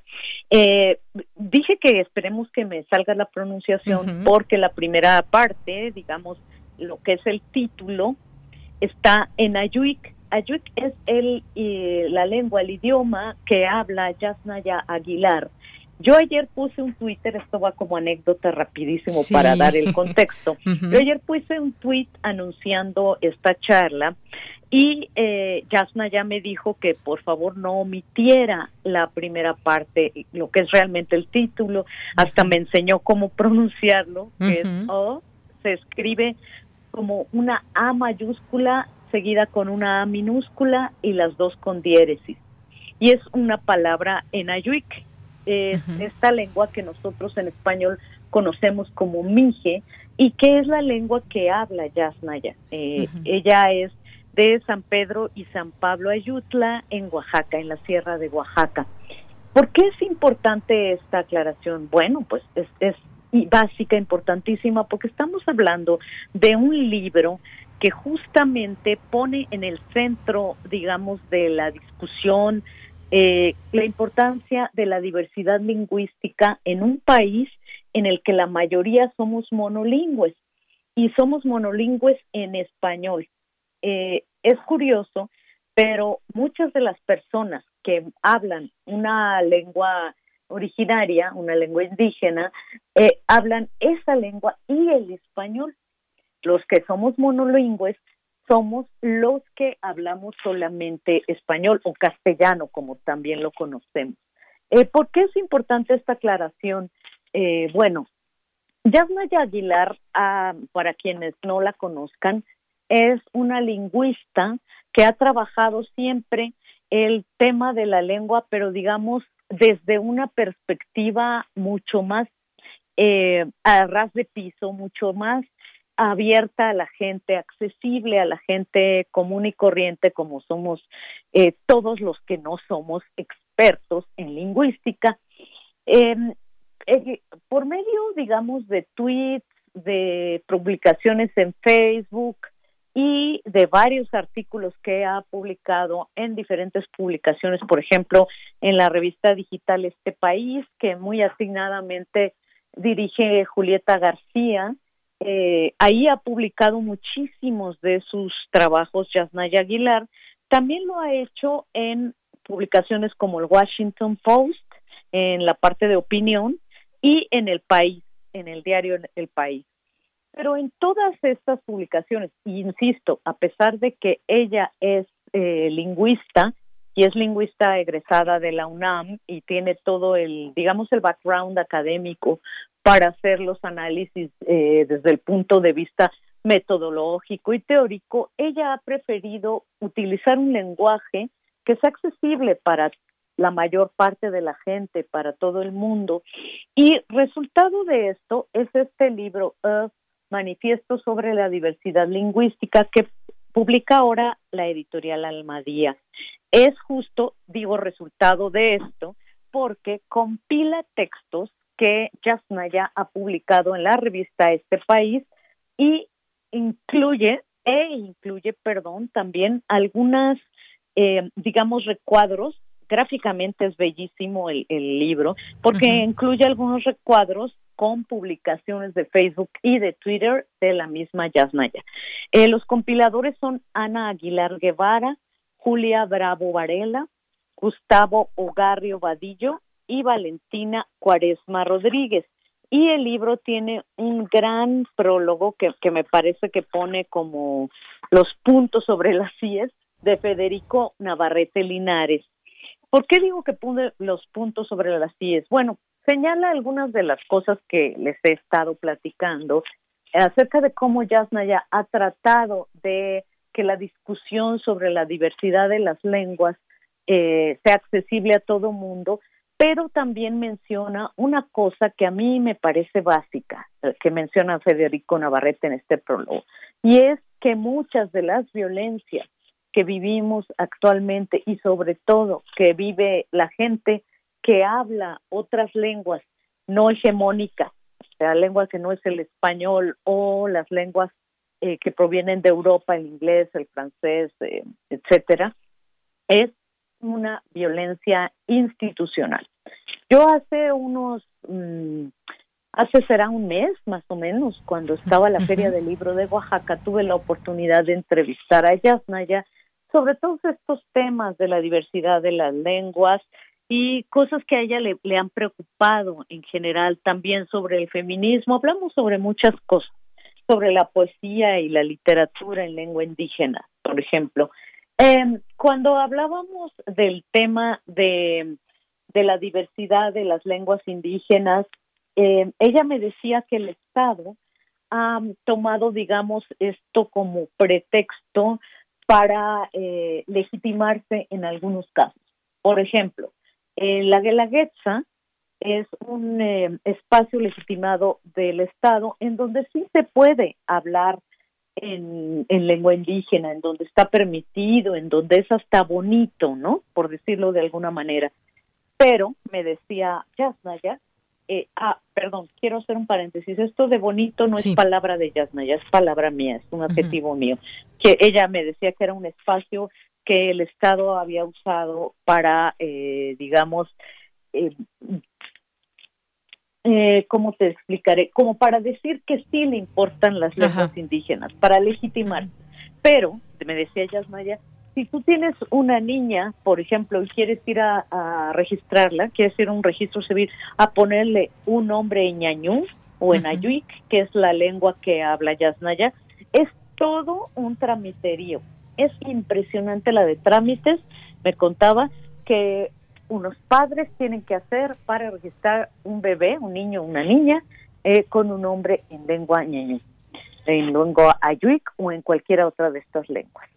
Eh, ahora entiendo, después, mucho tiempo, bueno, un mes después que tengo el libro en las manos y que leo el prólogo de Federico Navarrete, exactamente a qué se refería Yasnaya con esto de cómo el Estado en algunos casos legitima las lenguas indígenas y en otros simplemente las borra, las rechaza y cómo la mayoría de nosotros, y yo me, incluyo en esto, somos profundamente ignorantes de las lenguas indígenas, de cómo se pronuncian, de cuántas hay, eh, de la diversidad que, tienen. Y este libro, eh, concluyo, eh, querida Deyanira, para decirles a ti y a tu auditorio que en este con este libro no se van a aburrir, no piensen que es un tratado muy formal, digo, está muy bien hecho y es eh, tiene todo el rigor metodológico, pero está explicado de la manera más sencilla, eh, más eh, divertida incluso, más entretenida que te puedas imaginar. Y les voy a leer brevemente un parrafito en donde Yasnaya utiliza mucho conversaciones con su abuela para explicar cosas que tienen que ver con la lengua. Estaba hablando de un niño al que no le gustaba ir a la escuela ya porque había otros niños que pronunciaban distinto su lengua y es porque la lengua tiene muchas, muchas maneras de pronunciarse y de, eh, de hablarse, incluso de escribirse, de todo, según la región a la que pertenezca, aunque sea la misma rama. Y entonces la abuela le dice, es el efecto de las campanas. En cada pueblo hay una campana. El timbrar y el sonido de cada una es muy distinto. Cuando los habitantes la escuchan repicar todos los días, su sonido se queda en la mente y afecta la forma de las palabras y le dan su carácter.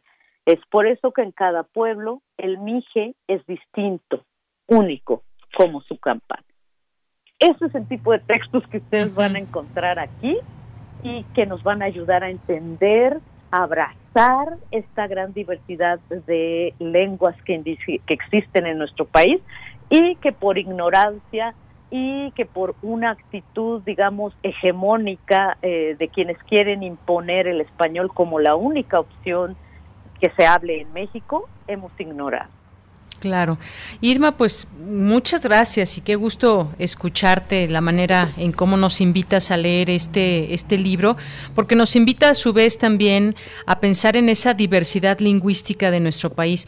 De pronto, y coincido contigo con esto que decías, de pronto se hace como si se interesaran desde, pues desde los gobiernos, desde autoridades, como si, como si se interesaran realmente eh, en todo lo que significa esta diversidad y esta riqueza que muchas veces no es así. Pero este, este libro quizás, y lo digo quizás porque no lo, no lo he leído, no he tenido esa oportunidad, ya, ya lo haré en su momento, pero pues nos permite ese, esa reflexión eh, sobre el futuro de esta, de esta diversidad, de los pueblos indígenas también y de todas estas situaciones que han pasado, que ya pues algunas comentabas, la dificultad, por ejemplo, de registrar a un niño con un nombre ñañú, por ejemplo, y, y, todas estas situaciones que, que, se dan en muchos, en muchos sitios y que pues han sido desafortunadamente muy castigados también por la sociedad, el, el racismo en contra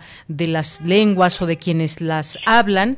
Y esto pues sin duda me parece que es importante que quizás eh, nos invite a esta reflexión en el, en el libro.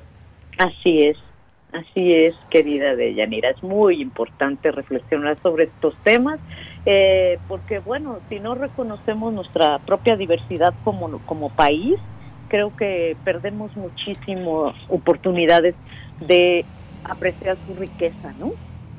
Claro que sí, y además, bueno, pues pensar en los próximos años, 10, 20, 30, 100 años, qué, qué va a pasar con toda esta riqueza eh, lingüística. Se han ido perdiendo y creo que no sería difícil eh, avisorar, desafortunadamente, que se vayan perdiendo lenguas con el paso del tiempo. Sí, ya ha sucedido mucho, ya quedan, este, hay lenguas que tienen nada más eh, que en cuanto muera la última persona que las habla y que ya son, estamos hablando de 10 personas o algo así, pues muere la lengua, ¿no? Lo cual es gravísimo, tristísimo, creo yo. Efectivamente. Bueno, pues Irma Gallo, muchísimas gracias por estar aquí con nosotros, por eh, invitarnos a leer este libro de Yasnaya. Te seguimos en tus redes sociales, también a Yasnaya, por cierto, también que vimos esta interacción ahí en Twitter. Muchas gracias, Irma. Te mando un fuerte abrazo y que pues lo pases bien estos, este fin de año y que recibamos mejor el siguiente. Ya nos encontraremos aquí en estas frecuencias radiales. Seguro que sí, Deyanira. Un abrazo a ustedes, a todo el equipo y a todo el auditorio que nos está escuchando.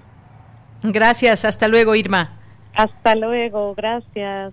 Muy buenas tardes. Gracias a, a Irma Gallo, periodista y escritora, sobre este libro eh, que ella nos dio cuenta, e manifiesto sobre la diversidad lingüística, también con mucho temor, como dijo ella, de equivocarme en la correcta pronunciación. Eh, muchas gracias y continuamos. Relatamos al mundo. Relatamos al mundo. Tu opinión es muy importante. Escríbenos al correo electrónico prisma.radiounam@gmail.com. Bien, continuamos dos de la tarde con 44 minutos y vamos a escuchar este segundo capítulo de la radionovela que nos presentan los poetas errantes eh, junto con la jugarreta y UNICEF, Amorcito Corazón con Tana y Alejandro. Adelante.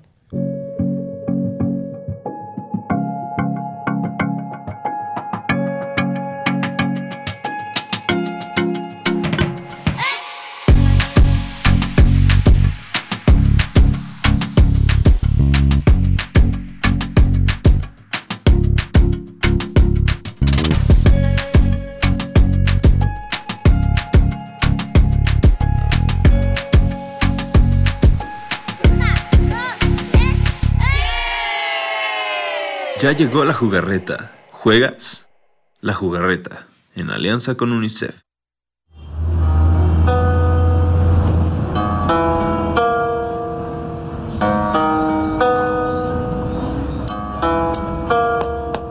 Quise ser cantante de corridos, pero ya no canto, migro sin descanso. Con llagas en los pies descalzos, solo voy de paso, por momentos voy perdido. Pepe, tu turno. Día con día vivo de la caridad. En, en México me verás. ¿Alguna moneda que no afecte su economía? Gracias. Gracias, gracias. Bajamos aquí en la iglesia, compa.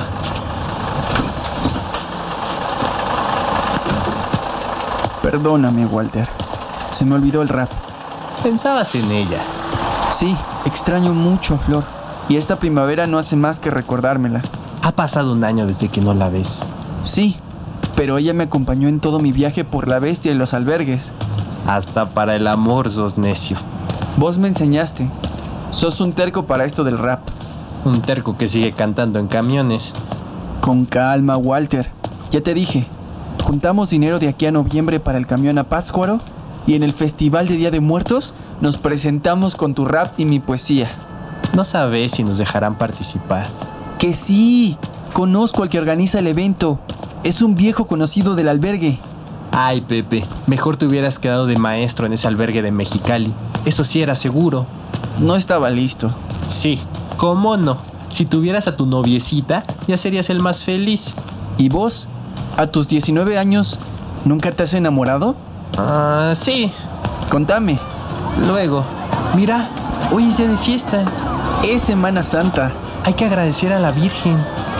Vamos, pero contame lo de tu chavala. Solo te diré que no he podido olvidar su voz cuando me cantaba.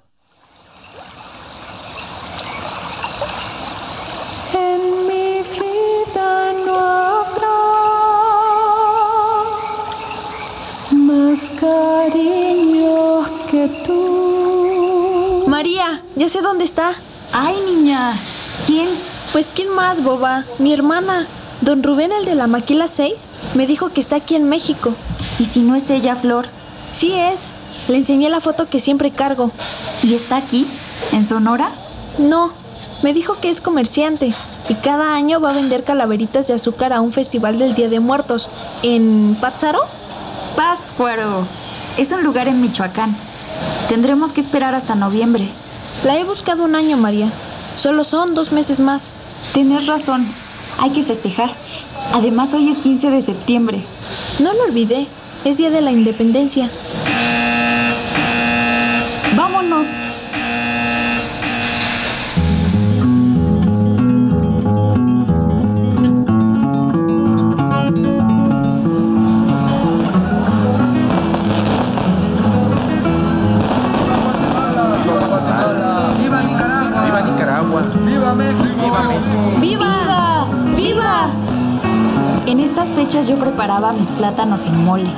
Ya pensé regresarte a Guatemala, ¿verdad?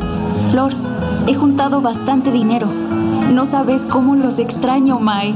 ¿Los? Lo extraño. A mi hijo Josecito. Nunca me contaste de tu vida amorosa, María. Nos queríamos, pero se fue a la Unite para ser rapero y nunca supo de Josecito.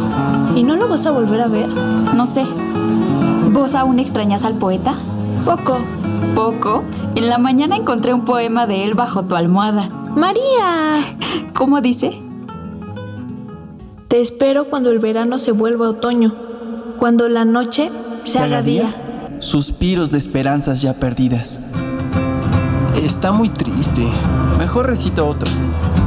Nunca me he presentado en un festival, José Luis. No debe ser tan diferente a los camiones. Tú tranquilo. Ya casi llegamos.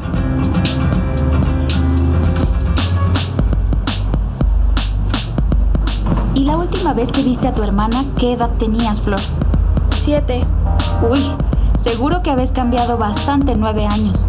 Ojalá que me reconozca cuando le pida una calaverita de azúcar.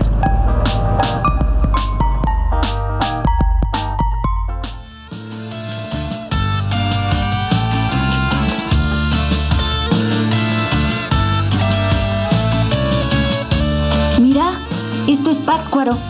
Ahí está el festival.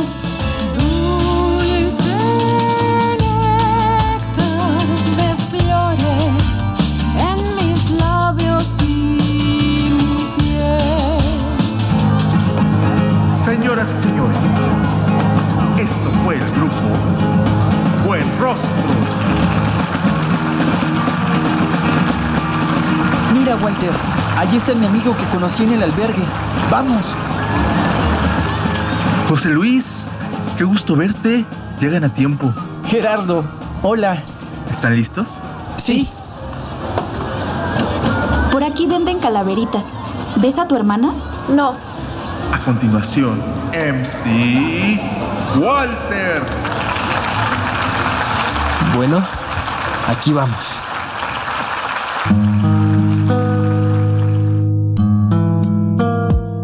El cantante que ahora vuelve renacido viendo que para los versos no hay fronteras de motivos, que me escuche el universo, que me escuche convencido que no hay niño que merezca repetir lo que he sufrido.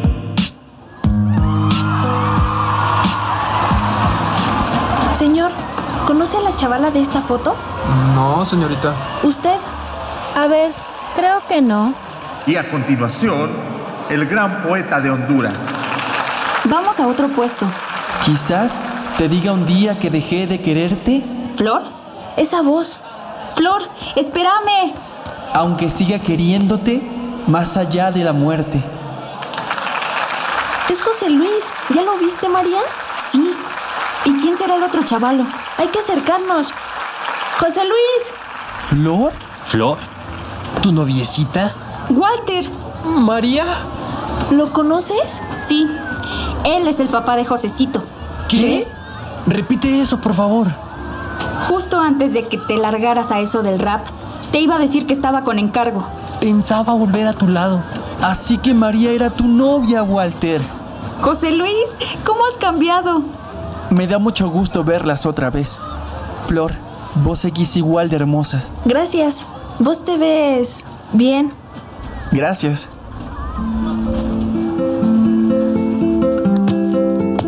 Pasando estas ofrendas están los puestos de calaveritas. Pensé que estarían en los Unite, Flor. Nos quedamos en Sonora. Mi hermana está aquí en México. ¿La encontraste? Aún no, pero me enteré que está aquí. Vaya, las coincidencias. Flor, mira la ofrenda, la foto. Es mi hermana y este es su relicario. ¿Por qué su foto está en una ofrenda? Pensé que solo ponían de gente que... Walter, Vení, Flor.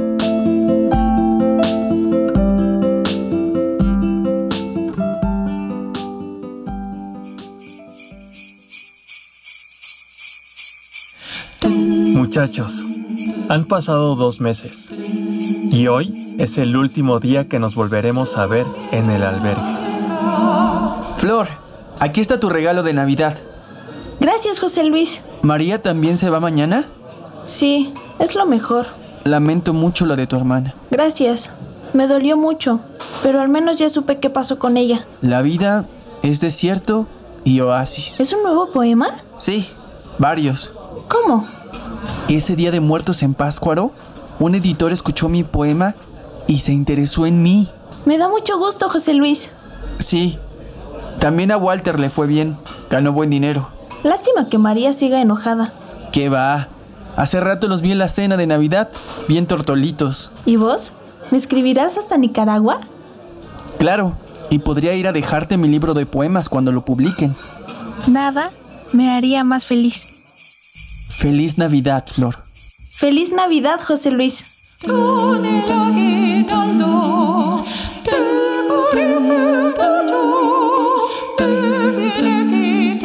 pampanitos verdes, hojas de limón, la Virgen María, Madre del Señor.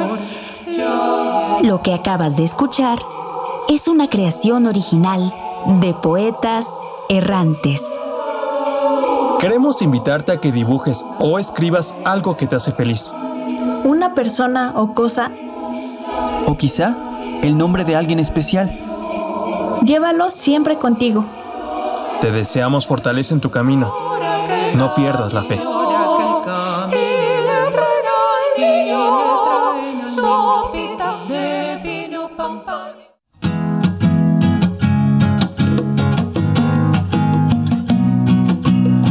Participamos en este programa Dana Ramos, Alejandro Tiscareño, Pablo Castro, Leslie Estrada, Dan Alba, Ricardo Isidro. Carmen Silva, Arturo León. Lupita Buenrostro, Gabriel Gutiérrez y Marta Romo. Poeta soy, errando voy, buscando el sonido que dejó tu voz, mi corazón, alcanzando el tuyo es un destino decidido, escúchame. Poetas errantes. La jugada. Prisma RU. Relatamos al mundo. Bien, regresamos de la jugarreta y UNICEF, que es esta, este trabajo que nos están presentando esta semana los poetas errantes. Ya escuchábamos ahí sus nombres, a todos, a todos les mandamos muchos saludos. Y bueno, pues al frente de todos ellos, Marta Romo, que también le mandamos un, un saludo, y a todos los poetas que seguramente están ahí muy atentos, escuchando al aire esta, este trabajo que nos preparan y que han preparado para lo largo de esta, de esta semana. Ojalá que les guste su trabajo, que lo hacen con mucho amor. Bien, pues ya nos vamos a despedir en este día martes 15 de diciembre. Muchas gracias por su compañía. Gracias por estar atentos siempre de este espacio que se construye junto con ustedes. Estas propuestas informativas que pues todos los días estamos ahí atentos de qué puede ser lo más importante para para traer al análisis en estos en estos espacios de Prisma RU aquí en Radio UNAM. Bien, pues nos vamos a despedir ya y pues hoy nos vamos a despedir con un poco de música. Nos vamos a despedir, ya empieza a sonar London Calling, esta canción que sale acabo de ver, bueno, no hace algunos meses, una película qué mala soy para recordar los nombres, pero viene todo el soundtrack de los ochentas y entre ellas viene esta, esta canción. Y pues muchas gracias aquí a la producción también que ya está, aunque esta, esta, esta canción no sé exactamente de qué año, de qué año sea, pero pues si no es de los ochentas, casi, casi sería.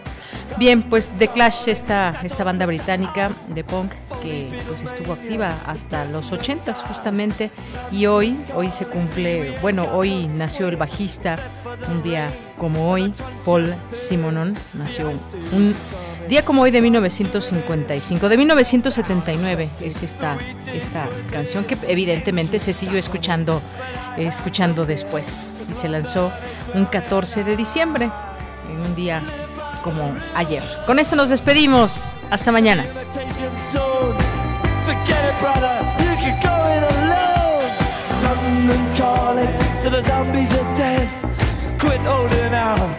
Draw another breath. London calling, and I don't wanna shout. But while we were talking, I saw you nodding out. London calling, see, we ain't got no hide, except for that one with the yellowy eyes. The ice age is coming, the sun's zooming in, engines stop running, the wheat is going through a nuclear error. But I have no fear, cause London is drowning I, I live by the river.